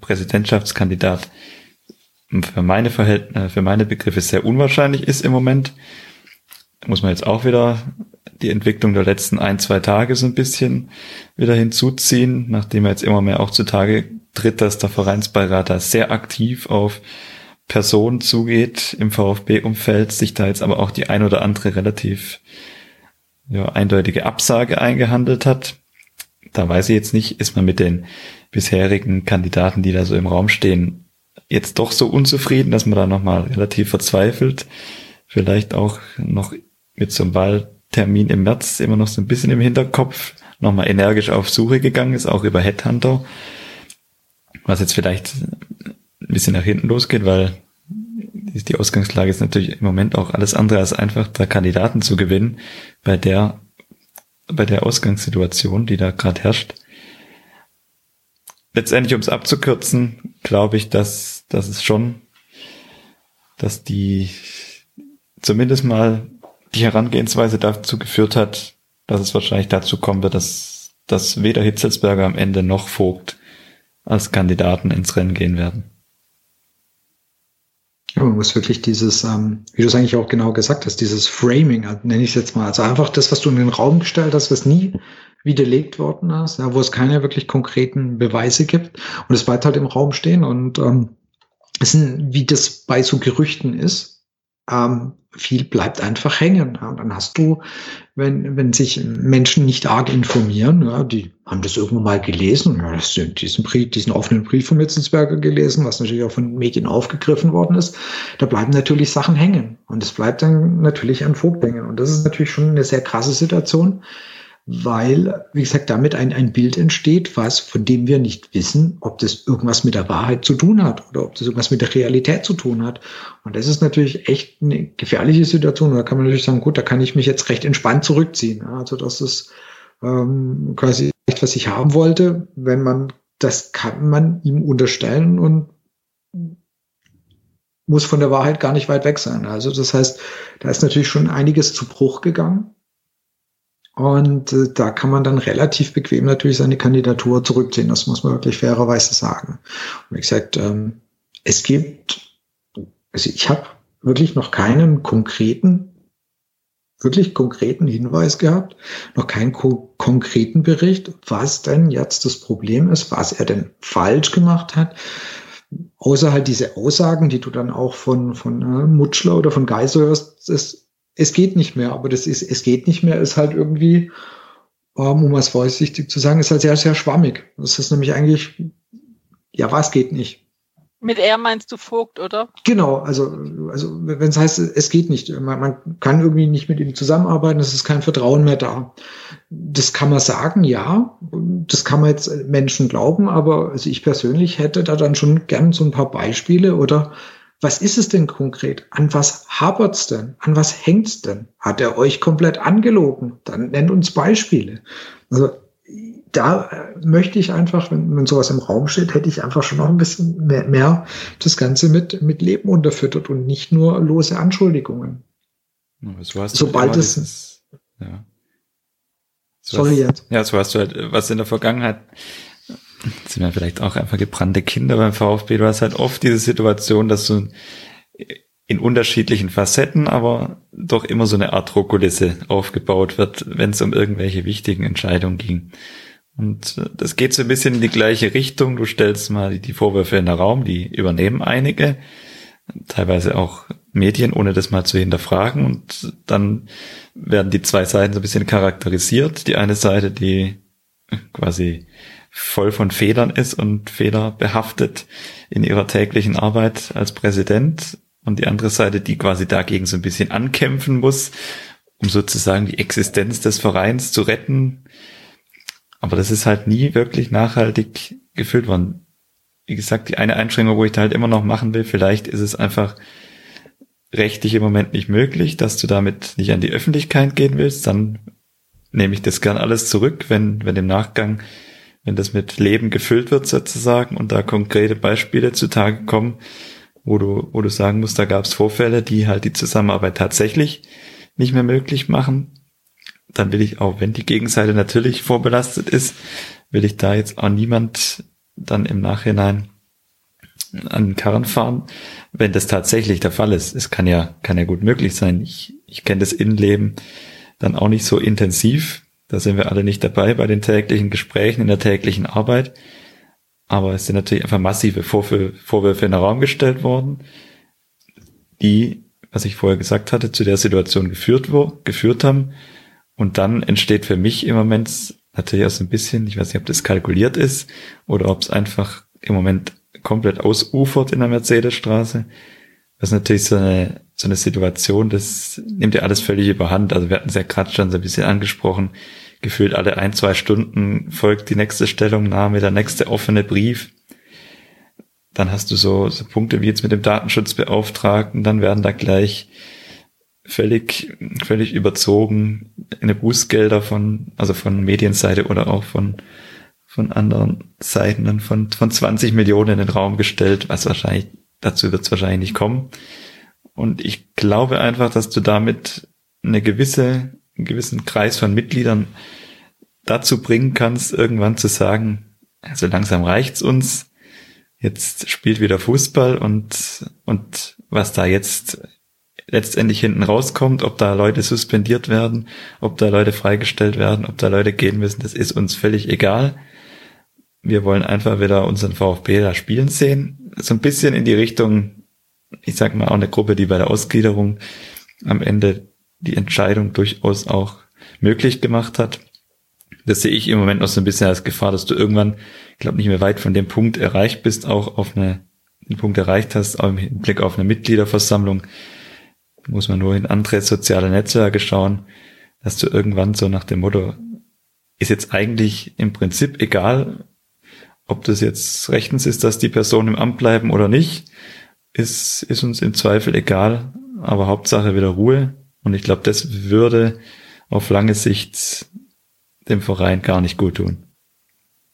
Ja, und das ist halt von, von, wo ich von mir auch aussprechen kann, einfach auch ein Ermüdungseffekt. Also das ist jetzt seit dem 30.12., es sind knapp fünf Wochen und wirklich täglich irgendwelche News und da auch durchzublicken. Ich sag mal, so viel habe ich mich vermutlich noch nie im VfB wirklich so täglich beschäftigt und dass du da durchblickst und die, was dazu gehört, eben noch die kompletten Vereinsstrukturen, Rechtslagen und es sind ja auch noch viele verschiedene Themen, die auch miteinander spielen. Datenskandal ist eigentlich, sagen wir mal, wieder was anderes wie ähm, eine Präsidentschaftswahl, aber dies hängt jetzt doch eben voneinander ab. Und dann noch dazu, was jetzt eben, was ich ganz vorhin vergessen habe, auch noch eine Klarstellung vom VfB, dass es keine Unstimmigkeiten bei der Abstimmung zur Ausgliederung gab und so ein Thema jetzt noch aufgemacht werden. Und ja, oft für mich den Eindruck zumindest entsteht, dass äh, beim VfB nicht intern kommuniziert wird, sondern ähm,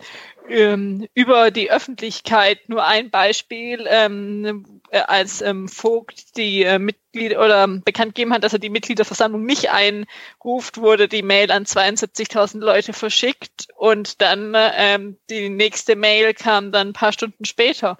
Ähm, und so Sachen wirken halt nach außen sehr unglücklich, sage ich mal, um das nett auszudrücken. Ja, und wir kriegen, wir kriegen das jetzt halt mit, was, was wir so mitkriegen. Ähm, und ja, im, im Blickpunkt stehen da oft Vogt und Hitzelsberger und jetzt auch der Datenskandal, aber ähm, so was man hört, herrscht in, in Stuttgart einfach in fast allen Bereichen in gewisser Weise so ein Klima des Misstrauens aktuell. Da wird nicht erst seit Dezember wird da versucht, sich gegenseitig auszustechen, sondern da wird schon über einen längeren Zeitraum einfach mit ja, gezielten Attacken, gezielten Lügen irgendwie versucht zu arbeiten. Ähm, und jeder irgendwie hat offenbar nur, nur seinen eigenen Erfolg oder, oder sich selber im Blick. Und das ist einfach das, was mich so wahnsinnig nervt, dass die, dass die Personen und das, das geht offenbar anscheinend in, in allen Bereichen so, ähm, dass sie das nicht hinkriegen, den Verein, den VfB einfach mal über sich selber zu stellen. Ähm, die arbeiten für, für den Club eigentlich, aber sie selber ähm, sind ihnen oft das Wichtigste. Zumindest kommt so bei uns rüber. Ähm, bei mir zumindest so rüber, ähm, dass ich das Gefühl habe, es geht jetzt sowieso nur noch darum, seinen eigenen Arsch zu retten. Und, und nicht mehr darum, irgendwie eine vernünftige Lösung zu finden. Ähm, und das war im Prinzip in meinen Augen auch der Grund dafür, wieso Hitzelsberger plötzlich Präsidentschaftskandidat wurde, weil ich glaube nicht, dass äh, Thomas Hitzelsberger sich ernsthaft mit dem Gedanken auseinandergesetzt hat, ob er überhaupt das machen will, weil ich glaube nicht mal, dass er da Bock drauf hätte, ähm, auf die Arbeit als Präsident. Ich, ich kann mir das nicht vorstellen, dass das das ist, was er jetzt machen will, wenn man überlegt, was er gerade aktuell macht und wo, wie sein Job aktuell aussieht. Ähm, also für mich, und da kommen wir zurück zu dem, was auch Jens und Martin schon gesagt haben, ist es ein, ein taktischer Schritt gewesen, um Vogt zu vermeiden. Ähm, warum auch immer Vogt so schrecklich und schlimm sein soll ähm, für viele innerhalb des, des Vereins, beziehungsweise vor allem innerhalb der AG. Und ähm, die, de, der Rückzug der Kandidatur ist, ist im Prinzip alternativlos gewesen. Das ähm, hätte rechtliche Schwierigkeiten gehabt, es hätte aber sowieso einen extremen Interessenskonflikt gehabt, wenn, wenn das möglich gewesen wäre, dass ein, ein Vorstandsvorsitzender der AG ähm, plötzlich Präsidentschaftskandidat wird. Von daher war das notwendig. In meinen Augen kam der Schritt deutlich zu spät. Ähm, ich hatte damit auch schon vorher gerechnet. Im Prinzip hatte ich äh, damit gerechnet die, die Woche vorher, als er gesagt hat, er gibt eine Stellungnahme ab, ähm, was dann diese Medienrunde war. Ähm, aber ich, ich glaube, dass man auch langsam, auch wir Fans, so schwer das manchmal ist, und wir Mitglieder müssen jetzt langsam auch wieder an einen Punkt kommen, wo wir da vielleicht nach vorne schauen. Also ich beobachte so diese, diese extreme Antipathie gegenüber Hitzelsberger und ich kann das in vielen Punkten auch echt nachvollziehen, aber ich frage mich, ob diese ganzen Kommentare in seine Richtung ähm, unter gefühlt jeden Tweets von ihm inzwischen, ob die wirklich zielführend sind, na dann ständig irgendwas noch noch mal kommentiert wird und noch mal kommentiert wird und ja, man die Sache jetzt nicht einfach jetzt mal abhaken und hoffen, dass, dass sich vielleicht da doch was, was rausentwickelt. Ich persönlich glaube nicht, dass es nur eine Sache zwischen Hitzesberger und Vogt ist und auch nicht nur zwischen Vogt und anderen Leuten in der AG, sondern dass da viel tiefere Gräben sind, ähm, die wir aktuell noch gar nicht überblicken können. Und ähm, ja, ich, Uwe Seeler würde wahrscheinlich sagen, ich mache mir sehr große Sorgen um den VfB Stuttgart in dem Fall, nicht den Hamburger SV.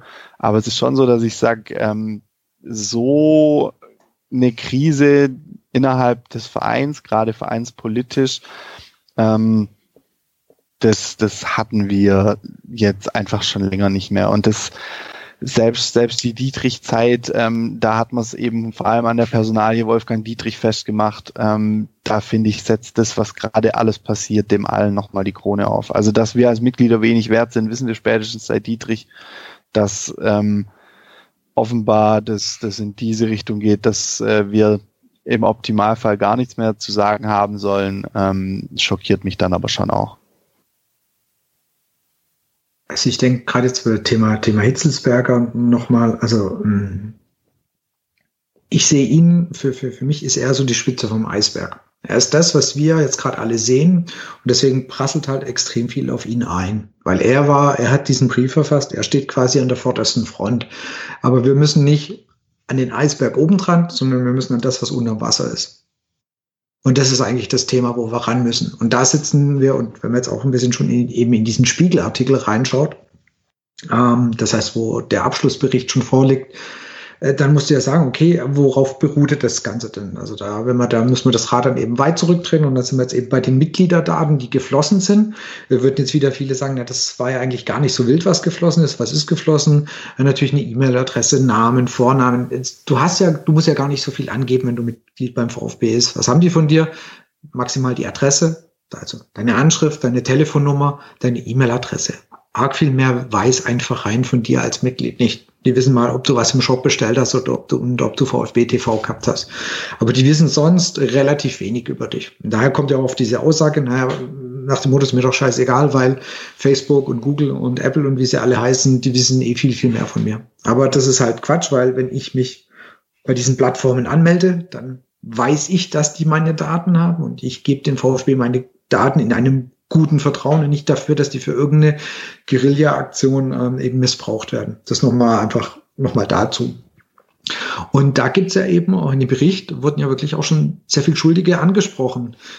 Die Herren Mutschler, die, die Herren Schraft und wie sie alle heißen, die verantwortlich dafür sind, dass diese Daten geflossen sind. Und bin ich ganz ehrlich, die haben in diesem Verein und alle, die davon wussten, da kamen dann eben auch noch andere Leute dazu, wie der Röttgermann, die haben in diesem Verein einfach nichts mehr verloren. Also die haben das Vertrauen von sehr, sehr vielen Mitgliedern damals, mehr als 40.000,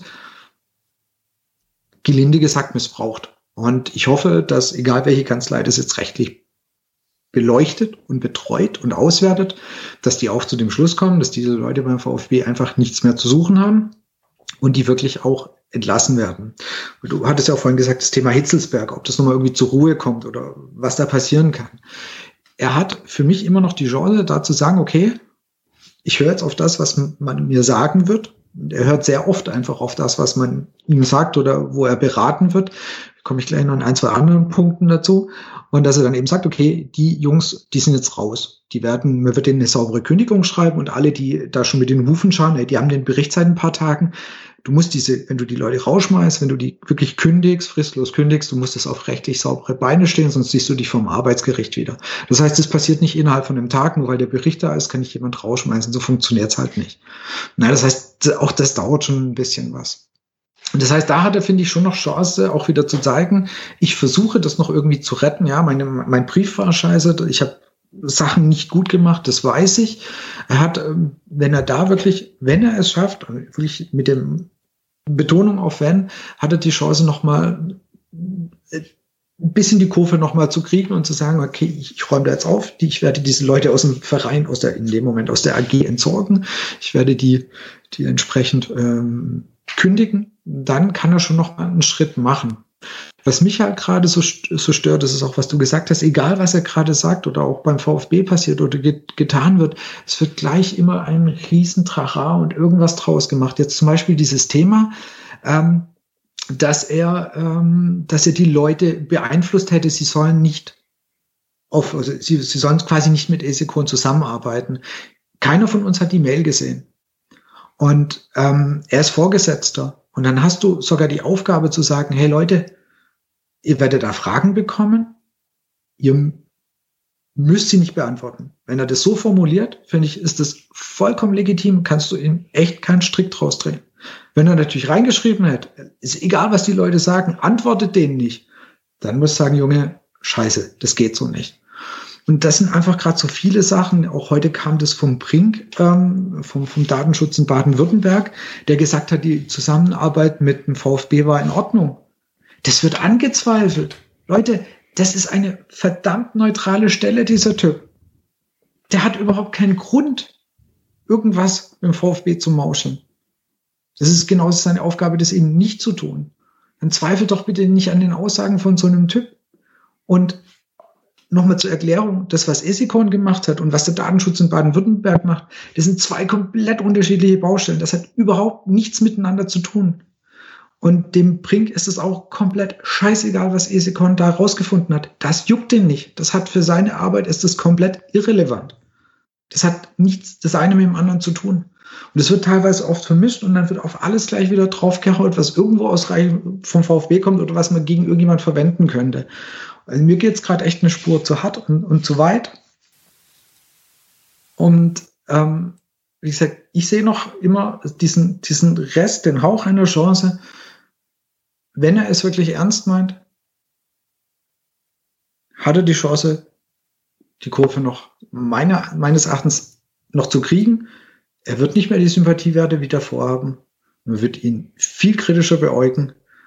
Aber es kann noch funktionieren glaube ich, auch, was er oder hat auch inzwischen oder Teile ähm, davon gemerkt, ähm, dass er versucht, ähm, sag ich mal, auf die Fans wieder ähm, zuzugehen ähm, und Sachen zu erklären. Ähm, ich sag mal, generell ist er gerade in der Situation, er kann fast nichts richtig machen und richtig sagen, weil eben, wie du gesagt hast, in jeden äh, Nebensatz irgendwas rein interpretiert wird. Ich bin generell immer die ähm, Fan davon, an äh, Leuten Chancen zu geben. Ähm, ja, aber klar schaut jetzt jeder ähm, kritisch drauf, obwohl ich auch, wo er bekannt gegeben hat, dass er die Kandidatur zurückzieht, ich relativ, also ich hätte mir, sag ich mal, zumindest auf Twitter hätte ich deutlich mehr äh, Stimmen erwartet, ähm, wie es dann am Ende war. Klar haben viele vielleicht damit gerechnet, aber ähm, ja, er hat halt, sag ich mal, immer noch den Vorteil, ähm, dass er ein Sympathieträger in Stuttgart war und dass da vielleicht, wenn er jetzt ähm, richtig handelt, ähm, Leute ihm auch wieder die Chance geben.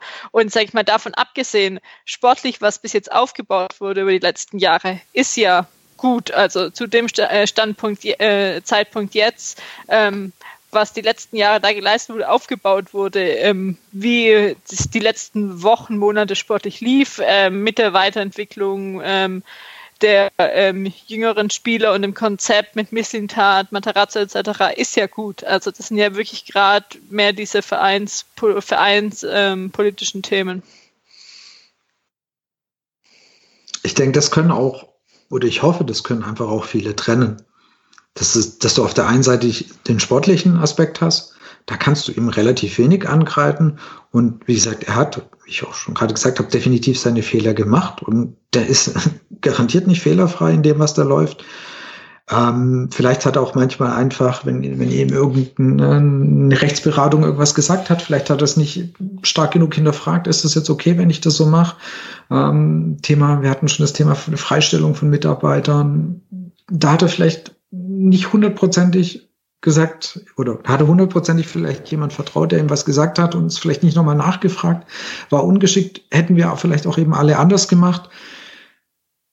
Aber er hat, wie gesagt, immer noch die Chance, aus diesem Ding ähm, was rauszuziehen und ähm, da entsprechend aufzuräumen, nenne ich es mal, aufzuarbeiten. Dann hat er da echt noch ähm, äh, die Möglichkeit, ein bisschen was hinzudrehen. Was ich halt zum Beispiel auch lustig finde, ist, dann, dann sagt, dann heißt ja, sag bitte dem Vereinsbeirat, die sollen Vogt aufstellen.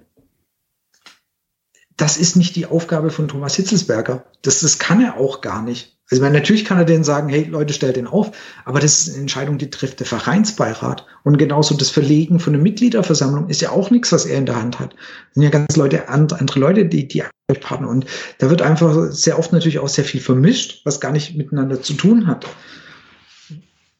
Und ich weiß ehrlich gesagt noch nicht, wie sich das Ganze beruhigen soll. Du hast auf der einen Seite die Leute, die berechtigterweise sagen, und das sehe ich auch so, ein amtierender ähm, Präsident ein gewählter Präsident sollte wieder aufgestellt, sollte zur Wahl stehen. Und du hast halt die andere Seite, die VfB-Seite, die halt sagt, der Vereinsbeirat, es ist halt irgendwas vorgefallen, von dem wir immer noch nicht wissen, was es ist. Äh, und wir stellen ihn deswegen nicht auf. Und, und äh, es, wird, es wird da keinen Mittelweg oder kein, keine Lösung geben, mit der alle zufrieden sind. Das ist, glaube ich, komplett eine, eine, eine absolute Illusion. Das ist zum einen, was ich noch da zu dem Punkt, was Jasmin vorher gesagt hatte, gerade zum, zum Thema sportliche Entwicklung, was natürlich immer bedenken oder beachten muss. Gesetzt den Fall, das ganze, die ganze Thematik wäre ein knappes, knappes halbes bis dreiviertel Jahr vorher aufgekommen, da wird man natürlich ganz anders sprechen. Wenn das in eine Phase, in eine Phase gefallen wäre, wo wo durchaus auch die sportliche Entwicklung kritisch gesehen wurde, also es in der zweiten Liga kurzfristig mal gar nicht gut aussah. Deswegen, das ist ja immer sehr vergänglich, meiner Meinung nach. Gerade auch im Bundesliga-Fußball. Du kannst nächstes Jahr wieder relativ kläglich absteigen. Dann hast du auch wieder die Entwicklung bis auch wieder zwei, drei Jahre zurückgefallen. Deswegen, das ist immer die Gefahr, das, das so ein bisschen zu verknüpfen, meiner Meinung nach.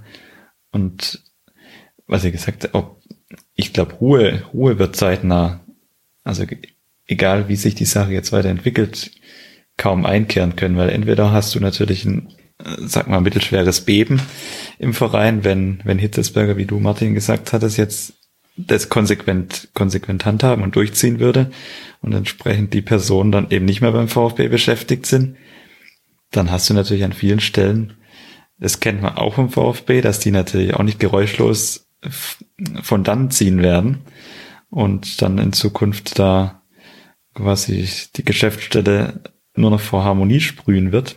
Das ist, glaube ich, auch eine Illusion, der man sich nicht hingeben sollte. Also auch gesetzt den Fall, all die Personen, die da beteiligt waren, sind nicht mehr beim VfB beschäftigt. Da wird sich trotzdem irgendwas zieht sich bei dem Verein immer weiter durch, weil das würde mich sehr wundern, wenn, wenn das nicht passiert, weil ich glaube, da hat man jetzt so viele Neuanf Neustarts, Neuanfänge. Und immer wieder hat sich am Ende gezeigt, dass gewisse Strukturen einfach in der Mercedesstraße und wenn sie irgendwo im Keller eingesperrt werden, zeitweise immer irgendwie erhalten bleiben, gewisse Mechanismen, wie du auch vorher gesagt hattest, die Berichte sind dann sehr zeitnah durchgesteckt an gewisse, an gewisse Medien. Also das geht ja auch immer so gefühlt im ein paar Minuten später ist das Ganze dann entweder in Bliening angekommen oder sonst wo. Also das. Möhringen. Möhringen, ja. ich, ich, ich, möchte hier also Blieningen nicht also so negativ also hier stehen lassen. Das kann ich nicht. In Möhringen, ich, ich nehme die volle Schuld auf mich. Ich war gedanklich bei der Endstation und im Ausblick aus der, aus der Stadtbahn. Hab das jetzt äh, völlig automatisiert nach Bliening verortet. Natürlich nach Möhring. Nee, das ist halt einfach, das, das sind jetzt auch keine Personen, die jetzt, glaube ich zumindest nicht immer, dass, dass es Personen sind, die auch da ursächlich mit dem Daten, mit der Datenaffäre zusammenhängen. Das sind einfach Strukturen, die sich beim VfB irgendwie über Jahre gebildet haben. Du hast ja auch immer dieses Phänomen, wenn es irgendwie dann schlechter läuft oder irgendwelche Situationen sich andeuten, wo gewisse Personen aus der Führungsebene kritischer betrachtet werden, dann hast du immer diese klassischen klassischen Aussagen von Mitarbeitern dann, die darüber berichten, dass die Stimmungslage mal wieder einen neuen Tiefpunkt erreicht hat. Also irgendjemand äußert sich dann da immer. Das, das sind einfach Strukturen, die wirst du, glaub auch in der, in dem Zug nicht, nicht beseitigen können, weil du da natürlich auch immer dieses, dieses Phänomen einfach hast, ist dann immer noch so ein bisschen, auch wenn es inzwischen RG ist, aber so eine gewisse Vereinsstruktur hat es immer noch im Kern. Und natürlich kommen da oftmals Personen an Informationen oder an, an, ein, an Einsichten in gewisse Dinge, die dann unter den Nägeln brennen, die man dann doch gern an irgendjemand weitergeben würde. Und das ist dann natürlich immer so die Gefahr, und das wirst du darüber auch nicht bereinigen können. Das wollte ich da nur noch mal kurz abschließend sagen. Jetzt ist bei kann aus der Sache, denke ich mal am Ende, er kann, da, er kann es überleben, sage ich mal so in Anführungszeichen, aber da muss er jetzt sehr stringent vorgehen und da vor allem die richtigen, die richtigen Schlüsse daraus ziehen und das dann auch konsequent ableiten, was das personell bedeutet, weil wenn da natürlich jetzt gewisse Personen dann doch auf halt eine Ebene weiter unten oder zwei Ebenen weiter unten oder eine neue Position in einer ausgelagerten GmbH und Co. KG oder was, was man dann da sich alles so vorstellen könnte, wie es, wie es dann auch durchaus in der Vergangenheit oder in anderen Bereichen der Wirtschaft ab und zu mal passiert. Das wäre halt, das wäre natürlich ungut und dann, dann hast du wirklich diese Patz-Situation, glaube noch eine ganze Zeit verlängert und das wäre, glaube ich, das, das Schlimmste, was der, der AG und dem Verein passieren könnte. Weil so eine Situation, wie du jetzt seit Ende oder Mitte Dezember, als es zutage kam, das kannst du dir ja, das kannst du dir ja niemals über einen längeren Zeitraum leisten, weil das ist ja von der Öffentlichkeitswirksam, also die, die öffentliche Wirkung, Wirkung von der ganzen Sache, die ist ja, das ist ja nur noch tragisch, weil Außendarstellung ist gerade eine ganz große Katastrophe. Das zwar deutschlandweit. Also das ist genau. Ja, das, und, das, das ist, glaube auch die erste, wo du wirklich halt deutschlandweit in den Medien, ich glaube, wir ja. selten so eine Situation, dass dann das Ganze in Spiegel und Co. dann auch noch aufgegriffen wird. Und das ist, das ist einfach für das einfach schädigend für AG und Verein auf Dauer. Auch was so ganz, so ganz simple Themen wie Sponsorenakquise oder so angeht. Du bekommst ja da keinen Sponsor mehr in den Laden rein im Moment. Das ist ja, da, da musst du ja wirklich ein Unternehmen finden, das, das jegliche öffentliche Berichterstattung völlig ignoriert. Also wie gesagt, stimme ich dir auch zu. Also es, es gibt noch so quasi den Hauch einer Chance, dass er, dass er da ähm, dabei bleibt. Wie gesagt, er muss es wirklich aufarbeiten. Ich bin gespannt, was draus wird und, und wie er das macht. Und ähm, wie jetzt mit ja, die rechtliche Bewertung dann wirklich dann aussehen wird und welche ähm, Köpfe da dann äh, entsprechend rollen und die müssen rollen, weil ähm, wenn dann Leute, die auch in dem Bericht eben ja wirklich beschuldigt werden, wenn die da bleiben, dann ist das, dann waren das alles echt nur Lippenbekenntnisse, dann ist, dann ist das Thema wirklich, wirklich durch und dann ist das Kind von, sagen wir, von der, von der Fan, von der Mitgliederseite wirklich auch in den Brunnen gefallen. Ja. Und wie gesagt, immer, man muss einfach noch sehen, was war der Anlass? Und der Anlass war, dass wir wirklich damals zur Mitgliederversammlung gelegentlich gesagt beschissen worden sind. Und das ist halt das, was ich glaube natürlich auch so vielen Leuten aufstoßt. Ja. Wäre das irgendwie zu einer Facebook-Gruppe gewandt und äh, gewandert und du hättest deswegen bei Facebook irgendwie ähm, Werbung für irgendwelche Trikots eingespült bekommen. Also können wir sagen, das war letztendlich Werbung für Trikots, du hast ein Trikot umsonst bekommen. Ihr wisst, was ich meine. Also angenommen, das wäre die, unsere Daten wären zu Facebook gewandert und wir hätten deswegen ähm, für Ticketkäufe und für den, für den Online-Shop Werbung bekommen hätten wir auch gesagt, naja, okay, geil war es jetzt nicht, ne? aber scheiß drauf, hat uns allen nicht wehgetan.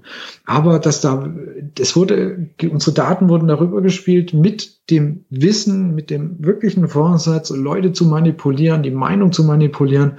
Und das ist halt eben das, was hängen bleibt. Und auch deswegen ist die Forderung von den Mitgliedern und von vielen Fans auch so unnachgiebig eben, dass das Konsequenzen haben muss. Und das ist absolut richtig. Und äh, um dann wieder so ein bisschen zu dem aktuellen Zeitpunkt, Jasmin hatte schon angesprochen, bis 10. Februar muss ich in dem Thema Mitgliederversammlung was tun. Ich bin gespannt.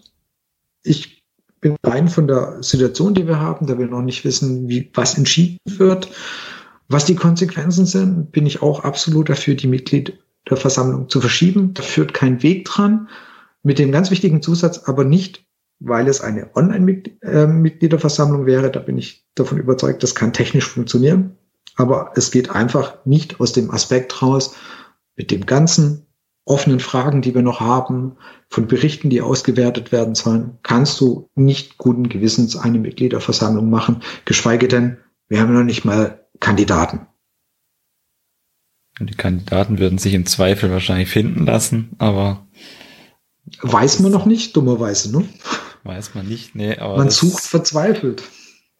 Aber ich sag mal so, gewisse äh, Personen haben auch nochmal verdeutlicht, dass sie an ihrer Kandidatur fest, festhalten. Und die würden, würden sicherlich auch zu einer Wahl bereitstehen, um es mal so auszudrücken. Also, wenn ich da in ja, Richtung, in Richtung Remstal, Schrägstrich, Kitzbühel schaue, würde sich da sicher Kandidaten finden. Aber wie du gesagt hast, das gerade jetzt, du hast jetzt auch die Kürze der Zeit so langsam. Du musst, du kannst diese ganzen Punkte gar nicht mehr aufrollen bis zu einer möglichen MV. Das ist, du würdest da in eine Mitgliederversammlung reingehen, wo alles so im Schwebezustand wäre, höchstwahrscheinlich. Und das, das kann nach den, nach den letzten Wochen, tragbar. nach den letzten Wochen ist das einfach nicht machbar. Das kann eigentlich letztendlich auch nicht im Interesse der Person sein, die dann dort gewählt werden. Weil du hast ja dann sozusagen im Nacken womöglich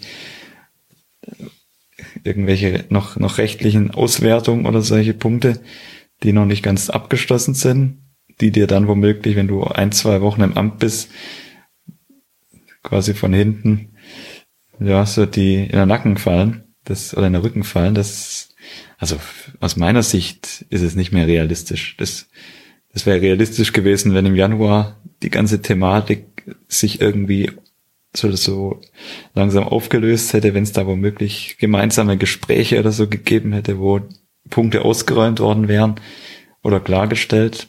Aber du hast ja, beide Seiten sind sozusagen voll im Angriffsmodus immer noch. Also, das ist, wie gesagt, meiner Meinung nach unrealistisch im Moment. Ja. Auch weil du ja, wie gesagt, du hast jetzt verschiedene, verschiedene Kanzleien da, die beauftragt sind und dann besteht natürlich das nur noch vielleicht noch ein kurzer Einschub, natürlich auch so die Gefahr, dass du dann so in dem Argument oder in der Argumentationskette im März ist ja MV, wir müssen den Essekon-Bericht jetzt, wir konnten den jetzt leider nicht so ausführlich auswerten und ja, das sind jetzt vielleicht ein paar Punkte dann in der Kürze der Zeit quasi durchgerutscht, die auf Seite 212 standen. Das, das ist uns jetzt leider durchgegangen.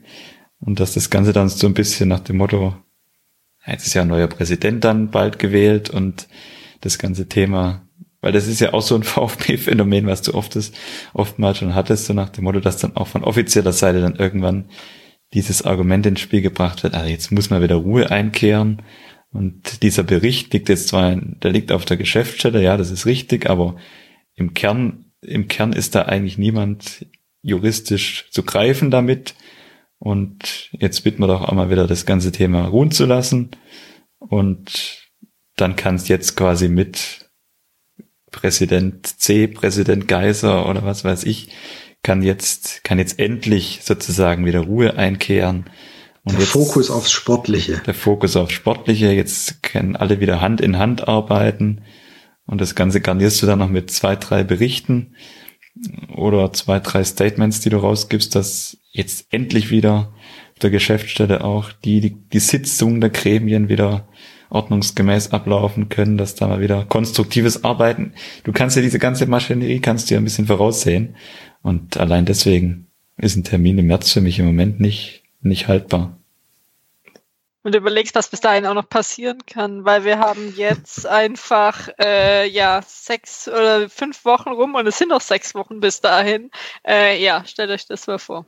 Also sag mal, solange nicht diese rechtliche Auswertung da ist, solange nicht, es heißt so, wir, es passiert jetzt auf Basis von dem Bericht Folgendes, brauchst du das nicht machen, weil da stehen im Zweifelsfall noch Leute, hampeln da noch vorne auf der Bühne rum, ähm, die dann quasi durch den Bericht blöd gesagt, wenn du das dann erst danach machen würdest, ähm, eine Woche später rausgeflogen werden und, und, und die, du lässt dir von dir noch irgendwas sagen oder die beeinflussen noch die Mitgliederversammlung. Das kann es einfach nicht sein.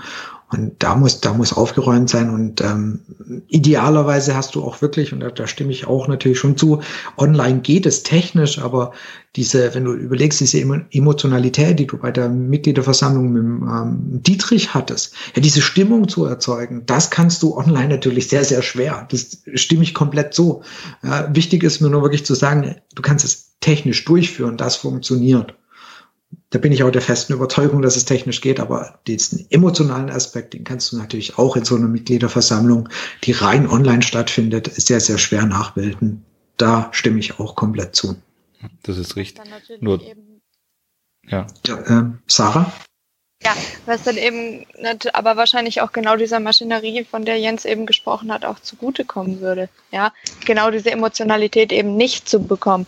Ähm, aber ich denke, ja, also letztendlich sehe ich irgendwie auch schon, dass genau das passiert, was Jens irgendwie gerade schon erzählt hat. Aber andererseits, ja, die, man hat oft das Gefühl, ähm, die denken irgendwie, die Mitglieder sind alle ein bisschen blöd und man kann, man kann uns alle irgendwie verarschen, aber für so blöd können sie uns jetzt eigentlich nicht mehr halten. Also die Reaktionen sind gerade viel, viel zu stark von allen Seiten und ähm, von den Ultragruppierungen sowieso. Ähm, aber wenn selbst auf Facebook kritische Kommentare kommen, dann merkst du, dass die, dass die Stimmung gerade, vielleicht überschätzt man das auch, aber ich glaube, die Stimmung ist gerade zu angeheizt. Ich glaube, denen ist schon bewusst, wenn die jetzt die Mitgliederversammlung durchziehen und da jetzt aufstellen, Dr. Bernd Geiser gegen Volker C. als Kandidaten, dann ist denen schon bewusst, was passiert, weil ich glaube nicht, also ich glaube schon, dass denen bewusst ist, weil es ist was anderes als da, als Dietrich aufgestellt wurde. Und es ist auch was anderes bei der Ausgliederung für mich,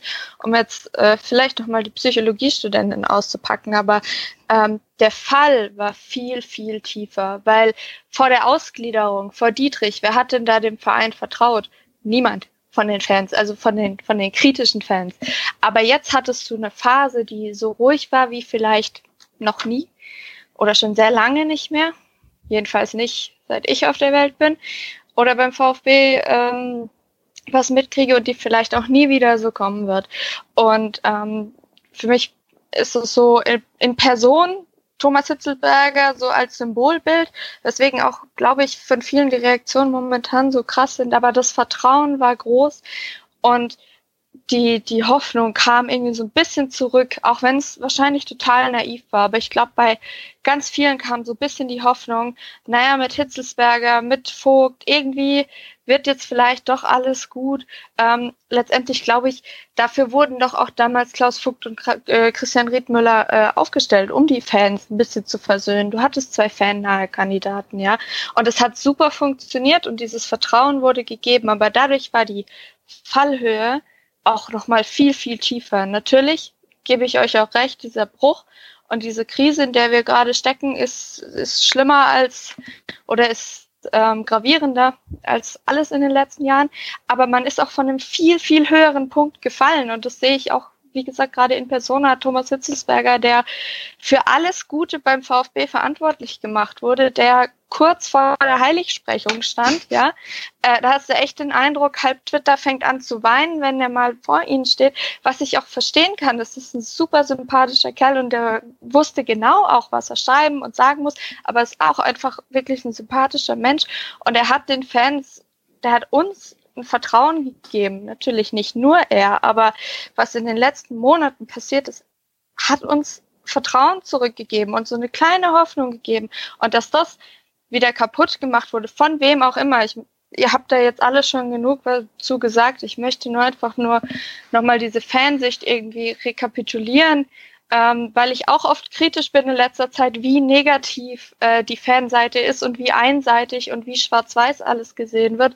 Aber ich will andererseits auch sagen, dass ich es halt ein bisschen verstehen kann, weil ähm, ohne jetzt zu beurteilen, ob das gerechtfertigt ist oder nicht, aber ich glaube, für viele fühlt sich das nach einem ganz großen Vertrauensbruch an, weil wenn sorry, also wenn ein Bernd Geiser oder ein Mutschler irgendwie irgendeine Entschuldigung, muss ich jetzt mal so sagen, wenn der Scheiße baut, dann denke ich mir nicht, ja Mensch, damit habe ich ja überhaupt nicht gerechnet, jetzt bin ich aber enttäuscht, sondern dann nimmt man das mit so einem Kopfschütteln wahr und denkt sich, ja gut, äh, VfB doing VfB things, aber wenn dann ein Move kommt von einem Hitzelsberger, dem man vielleicht vertraut hat oder von der anderen Seite vielleicht auch äh, von einem Vogt, wo man nicht mit gerechnet hat und wenn eben diese, diese Hoffnung dann so okay, das klingt jetzt sehr dramatisch, aber wenn, wenn diese Hoffnung, irgendwie mal Ruhe zu bekommen, wenn die dann einbricht, ist das nochmal ein ganz, ganz anderes Ding. Und deswegen, ja, kann ich schon verstehen, dass viele gerade so sehr negativ ähm,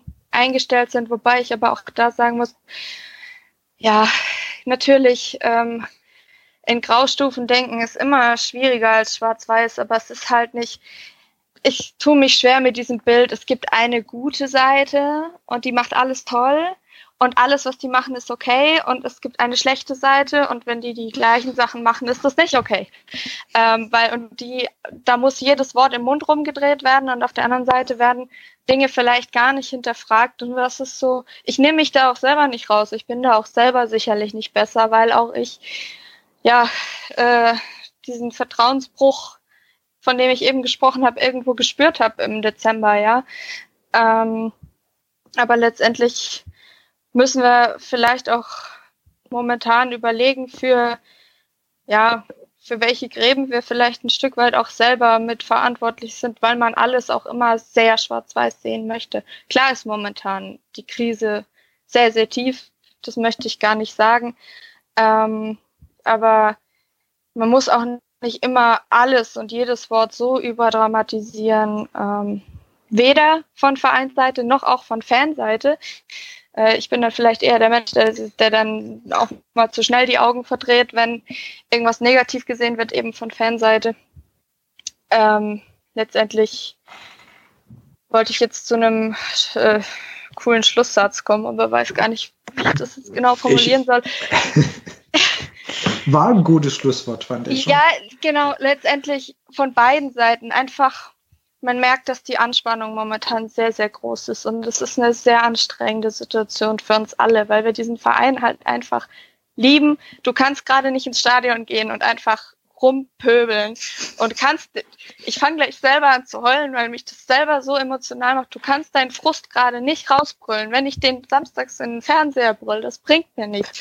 Du kannst den Frust nicht loswerden, aber momentan und dann staut sich das so an und alles wird so extrem und alles, ja, versucht einfach irgendwie, seid doch alle mal ein bisschen netter zueinander.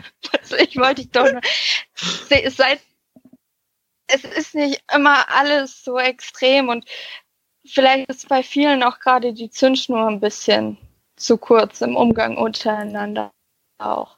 Wie gesagt, nehme ich mich auch selber gar nicht so raus, aber ähm, es ist emotional brutal belastend. Es frisst die Psyche an, wenn man sich, je mehr man sich damit beschäftigt, desto mehr frisst irgendwie die Psyche an und man will irgendwie versuchen, das alles rauszulassen, aber lass es, lass es einfach nicht an uns untereinander aushalten. Weil wenn wir uns als Fans nicht haben und uns als Twitter-Timeline nicht gegenseitig haben und wenn wir das nicht zusammen durchstehen, wie wir schon Dietrich und die ganze andere Scheiße zusammen durchgestellt haben, dann haben sie genau das erreicht, was sie eigentlich wollten, wer auch immer, weil dann sind wir Fans genauso gespalten wie der Verein an sich und dann haben wir am Ende gar nichts von gehabt. Ich würde sagen, lass mal wirklich genau so stehen. So, wie sollen wir dann mit dem nächsten Thema weitermachen? Ja, ich würde ähm, sagen, wenn es nicht ruhig wäre, hätten wir ja auch gar nicht so viel besprechen, zu besprechen. Wenn es in den letzten Jahren ruhig gewesen wäre, hätten wir ja noch gar nicht 100 Folgen gehabt vom Brustring Talk. Und damit kommen wir ja jetzt zum Perfekt, auch die Überleitung. was, was ein Übergang. Perfekt. Ja, gerade zu dem Thema, ich muss mich immer noch erinnern, wo wir Mitte Dezember, es gab echt eine Episode, wo wir nicht wussten, über was wir sprechen sollen. Sportlich lief's gut und sonst war kein Thema. Ich äh, tue es bis heute noch bereuen, dass ich das je ausgesprochen habe, weil das war echt so. Ach, du bist schuld. Natürlich ich. Ey, scheiße, jetzt haben wir das mal. Also, nur, dass ihr es wisst, Jasmin ist dran schuld, dass beim VfB alles eskaliert ist. Sie wollte Action haben. Just for the record. auch nicht raus. Es gibt einen, einen, Chat zwischen Jasmin und mir, wo wir uns gegenseitig drüber beschweren, dass wir gar nicht wissen und dass wir ja notfalls auch unter einer Stunde aufnehmen können, weil es gibt ja eh nichts zu erzählen. Gerade ist gerade alles so ruhig. Ich glaube, wir haben es da und apropos Schuld, wir, ähm, wir haben am 16. März 2016 unsere erste Episode aufgenommen und da hat's dann das äh, quasi angefangen äh, mit dem ersten Abstieg um da jetzt gleich mal. wir, wir, hatten, wir mussten ewig warten, bis wir den ersten Bundesligasieg besprechen konnten, weil äh, wir konnten keinen mehr besprechen, sind abgestiegen, erst dann, ach, ach du Scheiß. Okay, wir sind an allem schuld, das heißt, 100. Episode war hiermit die letzte. Schön, euch kennengelernt zu haben. Macht's gut. so wollten wir eigentlich nicht aufhören. Ach so. Nee. Nee, wir hätten ja eigentlich schon früher angefangen, wenn ich damals nicht äh, drei Monate nach Südamerika gegangen wäre. Dann wäre vielleicht alles besser geworden. Aber ja, werden wir nie wissen. Ja, genau. Jetzt knapp fünf Jahre gibt's den Brustring Talk. Wir haben insgesamt 7309 bis äh, äh, Minuten aufgenommen vor heute, ähm, was 121,82 Stunden sind oder auch, wenn, was vielleicht man sich besser vorstellen kann, das sind 5,08 Tage, ähm, die wir bisher aufgenommen haben für den Brustring Talk. Wir hatten 65 unterschiedliche Gäste. Am häufigsten war Philipp Meisel zu Gast, viermal bis jetzt. So, wir hatten euch gefragt, für ein paar Fragen an uns, die wir jetzt noch zum Abschluss ähm, besprechen wollen. Ähm, so, an stelle ich jetzt mal an Martin, weil du, äh, weil wir das am Anfang angefangen haben und du jetzt die ganze Zeit da bist. Ihr anderen könnt danach dann auch gerne auch noch antworten. Von 18 Sauron 93 auf Twitter, der fragt zur, zurückblickend auf die vergangenen 99 Folgen, ist euch eine Folge oder ein Gast besonders im Gedächtnis geblieben? Martin ist ähm, natürlich nicht wirklich einfach, weil es waren natürlich viele Folgen, die sehr emotional waren. Also das heißt, wo natürlich, äh, wenn es um Abstieg oder so ging, die, die waren immer, waren immer, immer recht hart. Ähm, es gab Gäste, ich, äh, von denen ich sehr überrascht war, dass es viel mehr Gesprächsmaterial gab, als man es vielleicht am Anfang gedacht hat. Eine Folge, die halt natürlich sehr ähm, also die, die ich halt sehr wichtig fand und von der ich natürlich auch gehofft habe, dass irgendwas bewegt war, mit Sicherheit eben vor der Ausgliederung. Äh, die, alles, diese ganzen Geschichten vor der Ausgliederung. Weil ich da schon so ein bisschen natürlich die Hoffnung hatte, dass man irgendwas mit seiner geringen Hörerschaft, die man da hatte, ähm, irgendwas doch vielleicht beeinflussen kann, ein paar Stimmen ähm, überzeugen kann, eben nicht für die Ausgliederung unter den Vorzeichen Dietrich und Co. Um, zu machen. Es hat leider nicht, leider nicht gereicht. Aber das waren so, das waren so die, wo ich mit Sicherheit, also die, die mir halt in Erinnerung blieben, weil da sehr viel Herzblut letztendlich drin gehängt ist in der Zeit, weil ich da quasi ja voll dahinter gestanden bin und da wirklich was bewegen wollte. Und wir da auch gesehen haben, also ich will jetzt keinen Gast irgendwie herausstellen, aber es ist wirklich aus unterschiedlichen Bereichen, sei es Journalisten oder Fans, wirklich Gäste gibt, wo man auch merkt, dass sie ähm, sich mit dem VfB beschäftigen, Herzblut dranhängt und eben sich auch die Zeit nehmen, sage ich mal in der Regel, mindestens eine Stunde mit uns in der abends ähm, zu unterhalten, wenn schon Feierabend ist, wo man vielleicht bessere Sachen zu tun hat nach einer Woche, nach einem Wochenende mit der Niederlage oder was gerade sonst noch im Verein so los ist dann noch mit uns über den VfB zu reden. Und ja, da bin ich immer sehr dankbar, ähm, wenn wir da ähm, tolle Gäste haben, die sich Zeit nehmen und wenn ihr ähm, draußen ähm, Vorschläge habt für, äh, für Gäste oder wenn ihr gerne mal hören wollt, schreibt uns das gerne auf einen unserer Social Media Kanäle oder einen von uns. Ähm, äh, von uns fünf vom Brustring Talk, dann können wir da auch mal gern schauen, dass wir da euren Input ähm, aufnehmen. Dann vielleicht noch kurz die Runde mit den anderen drei. Ihr seid ein bisschen später dazu gekommen, aber ihr habt davor vielleicht auch schon gehört oder habt jetzt ja auch schon viele Episoden mitgemacht. Was war ähm, euer Highlight oder euer besonderer Gast? Fangen wir mal an mit Jakob. Ich glaube, was mir immer im Gedächtnis bleiben wird, wird die erste Folge sein, wo ich im Prinzip die Hauptverantwortung übernommen habe, inklusive ähm, Schneiden danach und Hochladen und alles, weil man das einfach, wenn man das das erste Mal macht, ähm, das nochmal eine ganz andere Anspannung ist. Auch ständig dieses Gefühl habe ich auch an alles gedacht. Ähm, passt das jetzt auch so? Und das, das glaube ich, ähm, liegt dann gar nicht so an den Leuten, die dabei waren, sondern einfach an dem, was es nachher für, für einen selber dann für eine Bedeutung hat, äh, dass man das, das Gefühl hat, ähm, ja, man, man wächst jetzt nochmal mehr mit rein, ähm, man, man übernimmt auch Verantwortung. Und ähm, ja, ansonsten würde ich jetzt auch das nicht an, an einem oder an, an mehreren Gästen festmachen, sondern ich glaube, glaube, was uns auszeichnet ähm, und was mir eben auch viel Spaß macht, ähm, ist diese, diese Vielfalt, die wir haben ähm, von unterschiedlichen Gästen und auch Themen, ähm, dass wir auch immer wieder verschiedene Themenschwerpunkte dadurch setzen können. Das sind, glaube ich, so meine Dinge, die mir so im Gedächtnis geblieben sind aktuell. Dann als nächstes Jens. Ich war ja, habe sogar beide Seiten hier schon mal miterlebt, war ja damals äh, vor, vor Urzeiten war selber Gast im Brustring Talk. Stimmt, dann zählst du zu den 65 Gästen auch äh, Richtig, dazu. Ja. Weil, so, weil so genau habe ich es nicht gefunden. Gast und Moderator. Genau, und dann die Seite gewechselt dann einige Zeit später.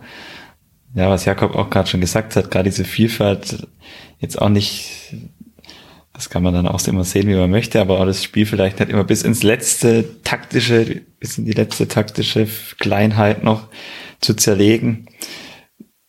Den Anspruch, den kann man haben, den, den verfolgen wir nicht immer, das, das kann, man, kann einem dann gefallen oder auch nicht. Und finde ich aber eigentlich immer ganz spannend, dass wir immer so dieses, sagen wir mal, das, auch das drumherum dann abdecken und da einfach immer interessante Themen auch mit drin haben wir sind jetzt gerade aus jüngerer Vergangenheit auch so ein, zwei Folgen noch so im Gedächtnis. Das war einmal gerade die, die, die Aufnahme nach dem Bielefeld-Spiel im März und dann auch die, die Aufnahme mit Hardy Grüne, die wir im April, die übrigens sehr spannend und hörenswert nach wie vor noch ist, weil sie so ein bisschen unabhängig auch von der zeitlichen Komponente ist, im April aufgenommen hatten.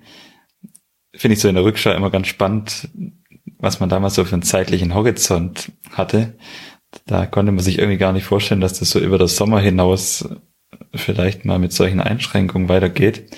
Auch so dieses Thema Geisterspiele und so, was, was man da immer so als relativ kurzzeitiges Phänomen damals besprochen hat, was ich dann vielleicht auch immer so ein Zeichen, dass ich Dinge, die man im Podcast besprochen hat, wo man eine relativ klare Meinung dazu hatte, dann irgendwie dann doch über die Zeit ändern können, dass man merkt, oh, das das, das zieht sich doch länger und beim VfB ist es ja immer so ein Thema, das kann, das Phänomen haben wir ja öfters, dass das vielleicht morgen schon überholt ist, was du heute hier gesprochen hast, weil sich gerade auf unser Thema von heute irgendwelche in, auf Vorstandsebene vielleicht doch zusammenraufen.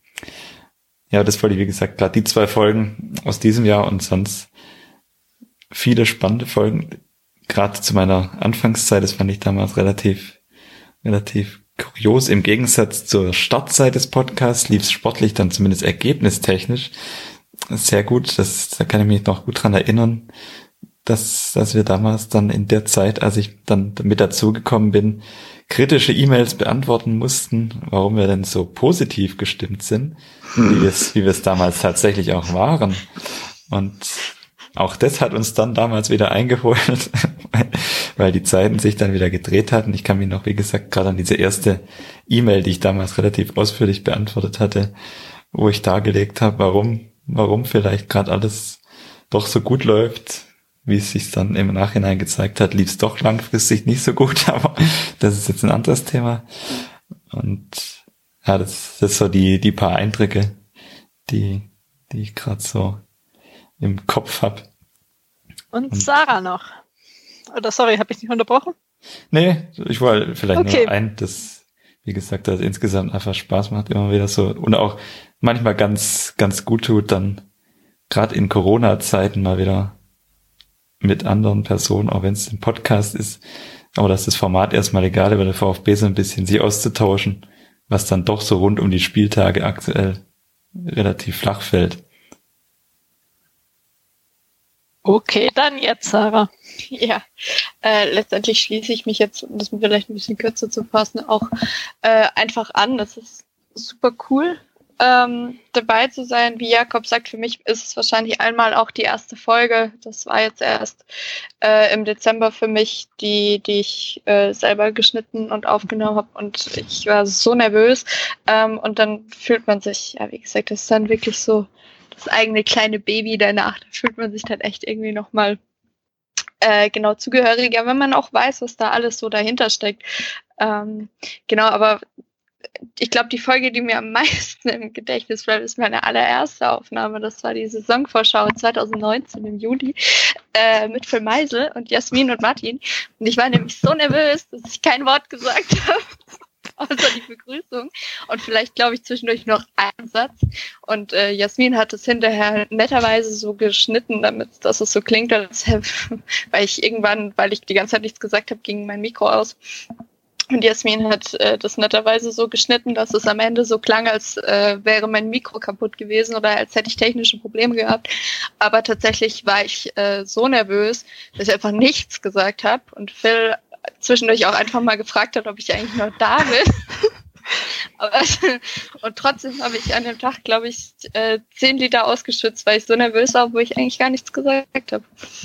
Das äh, hat sich ja jetzt auch geändert. So, doch, ja, ein bisschen äh, schon ne, aufgefühlt. Aber ja. Manche freuen sich und manche nicht. Aber es tut mir leid. ja, aber das, äh, das bleibt mir auf jeden Fall in Erinnerung. Das war echt ähm, ja, prägend für mich. Dann, bevor wir jetzt noch ewig reden, ist doch noch, also jetzt haben wir noch eine Frage zum Podcast und dann gehen wir noch kurz ein bisschen ins Kulinarische. Ähm, jetzt noch ähm, eine Frage ähm, von Ray Bucanero 74. Was macht euch bei der Arbeit rund um den Podcast am meisten äh, Spaß? Womit fängt man an, Jakob? Ja, ich habe ja das teilweise jetzt auch schon gesagt. Ähm, ich glaube, diese Bandbreite von verschiedenen Personen und Persönlichkeiten, die man kennenlernt, ähm, die Themenvielfalt und einfach, ja, dass man sich mit dem VfB nochmal intensiver beschäftigt, weil man gerade, wenn man sich auf eine Sendung vorbereitet, ähm, nochmal noch mal genauer vielleicht nachliest, nochmal reinschaut, ähm, die Spiele vielleicht auch sogar nochmal anguckt. Ähm, das macht schon am meisten Spaß. Ähm, mir persönlich macht auch das, ja, das, was nach der Aufnahme kommt, äh, schon auch Spaß, auch wenn es sehr viel Arbeit bedeutet. Ähm, also sprich gerade schneiden und hochladen und so weiter. Ähm, ich habe da in gewisser Weise ein Händchen dafür. Der Martin hat mich da neulich irgendwann auch schon mal gelobt. Aber aber das, das ist eher so der Arbeitsaspekt, finde ich, und, und die, der, die Gespräche, die Person, mit denen man zu tun hat, das ist, das ist eigentlich so ein bisschen der, der Spaßeffekt. Und wenn die Ergebnisse dann auch stimmen und es im Verein irgendwann auch vielleicht mal wieder eher stimmt, dann macht es noch mehr Spaß. Ja, dann Martin. Das macht Spaß, ja. Natürlich die, dass du mit dem VfB, der dich sonst nur im Spiel begleitet, also noch zu tun hast, dass du es nochmal alles besprechen und aufarbeiten kannst. Die Arbeit mit euch, ganz banal oder nicht banal. Und dass du halt einfach auch schon, ähm, wie gesagt, Kontakt mit, mit Journalisten, mit Leuten hast, die du hier hast. Ähm, teilweise dann auch mal Kontakt zum VfB hattest. Ja, dass wir, wir waren bei dieser, oh Gott, wie hieß denn dieses? VfB-Kabinen. Genau, Fest, ja. Fest mal dabei. Ja, also es sind einfach neue Kontakte entstanden und das finde ich eigentlich so das Schöne. Letztendlich die Arbeit mit anderen Menschen, mit Leuten zu reden, zu tun und irgendwas halt immer irgendwie über dich den VfB aufzuregen oder zu freuen. ist eigentlich ganz cool.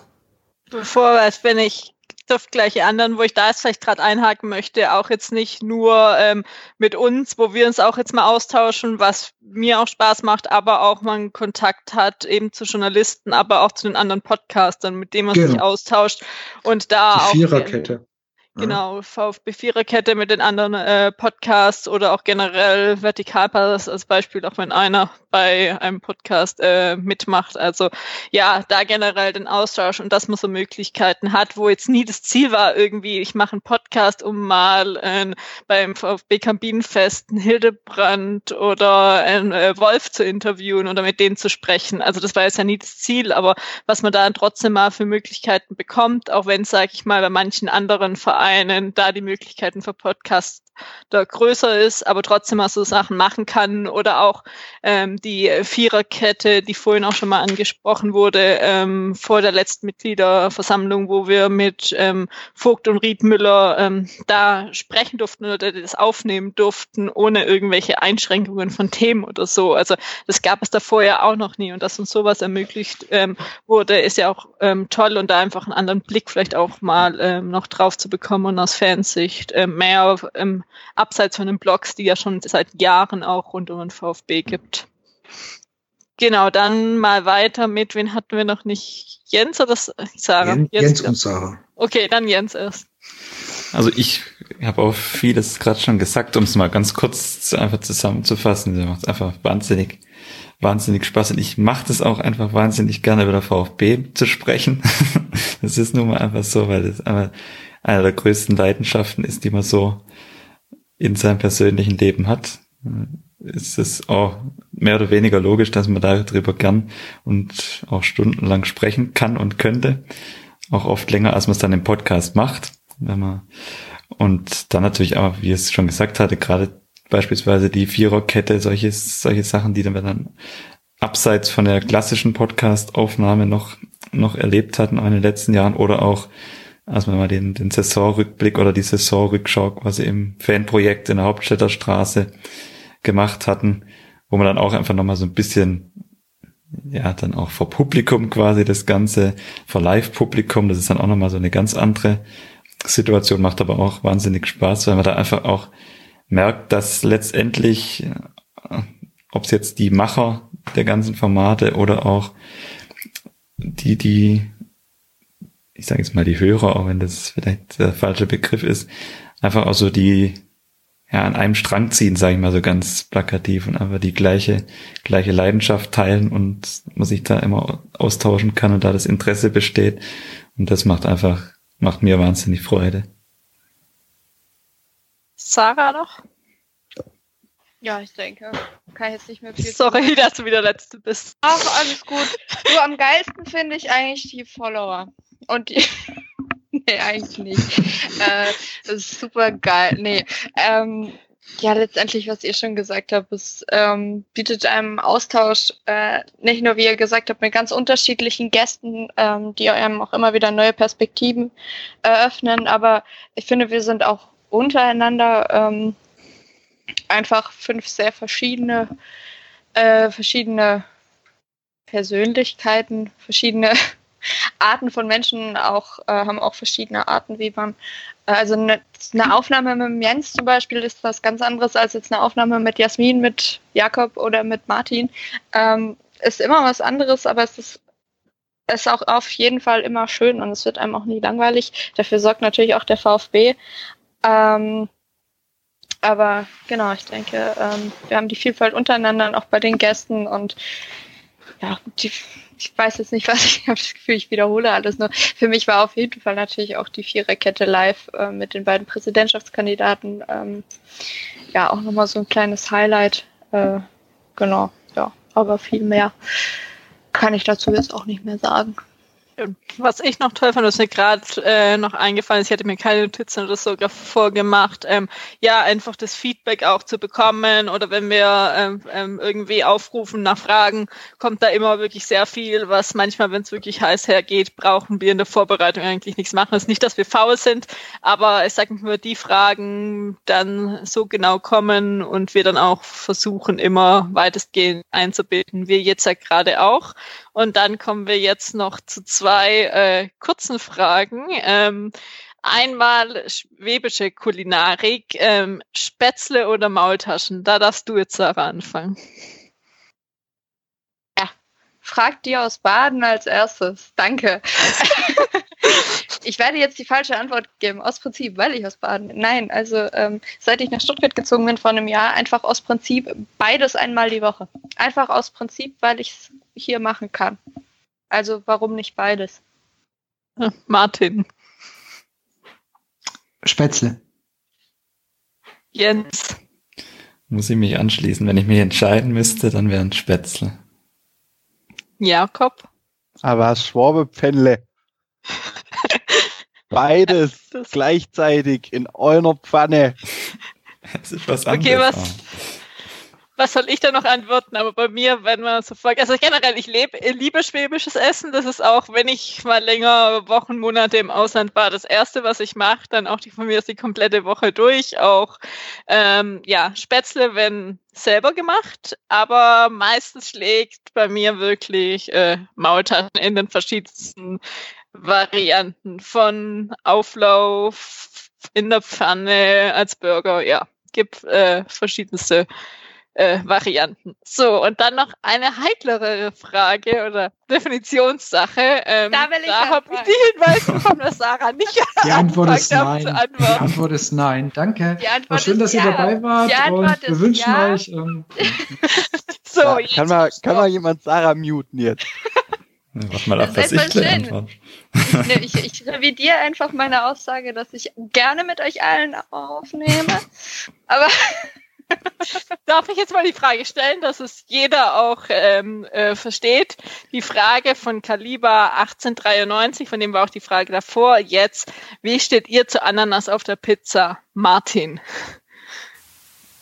Nein, einfach nein. Jens. Ich kann nichts anderes sagen, aber ich habe das schon öfters gegessen und ich habe damit kein Problem. So, Jakob. Ananas auf Pizza ist wie RB Leipzig in der Bundesliga. Unnötig und es fühlt sich komplett falsch an. Kann ich nur zustimmen. Und Aber jetzt spielen halt trotzdem ganz oben mit. Ne? Das ist halt die. Was wollte ich gerade sagen? Danke. Jens wird halt RB-Fan. Nee, ja, wer das, sich das äh, Ananas auf Pizza verweigert, der, der, ja, ihr traut euch ja nur alle nicht meine, klar, wenn ich jetzt zu einem zu einem äh, klassischen Italiener gehe, dann bestellst du dann natürlich kein Ananas auf Pizza, aber ansonsten, also bitte, warum sollte ich was, was gut schmeckt, verweigern? So. Aber ich, ich sag einen abschließenden Satz dazu. Wer Ananas auf Pizza verweigert, der sagt auch, dass der Bauch von der Brezel nach oben gehört. Fertig. Ui. Mic drop. So, jetzt brennt dann der Laden hier. Jetzt fangen wir dann mit dem, dann wie, Das war Ahnung. unsere letzte Folge, meine Damen und Herren. Das war zumindest die letzte Folge in der Besetzung. wir müssen über eine Umstrukturierung nachdenken. Wir werden eine, ähm, äh, ähm, mein offene, meine wir werden eine Kanzlei, Kanzlei beauftragen, das ähm, aufzuarbeiten. Und Martin, Jas Martin, Jasmin und ich gliedern aus. Wir werden äh, entsprechend dann die Konsequenzen ähm, euch mitteilen.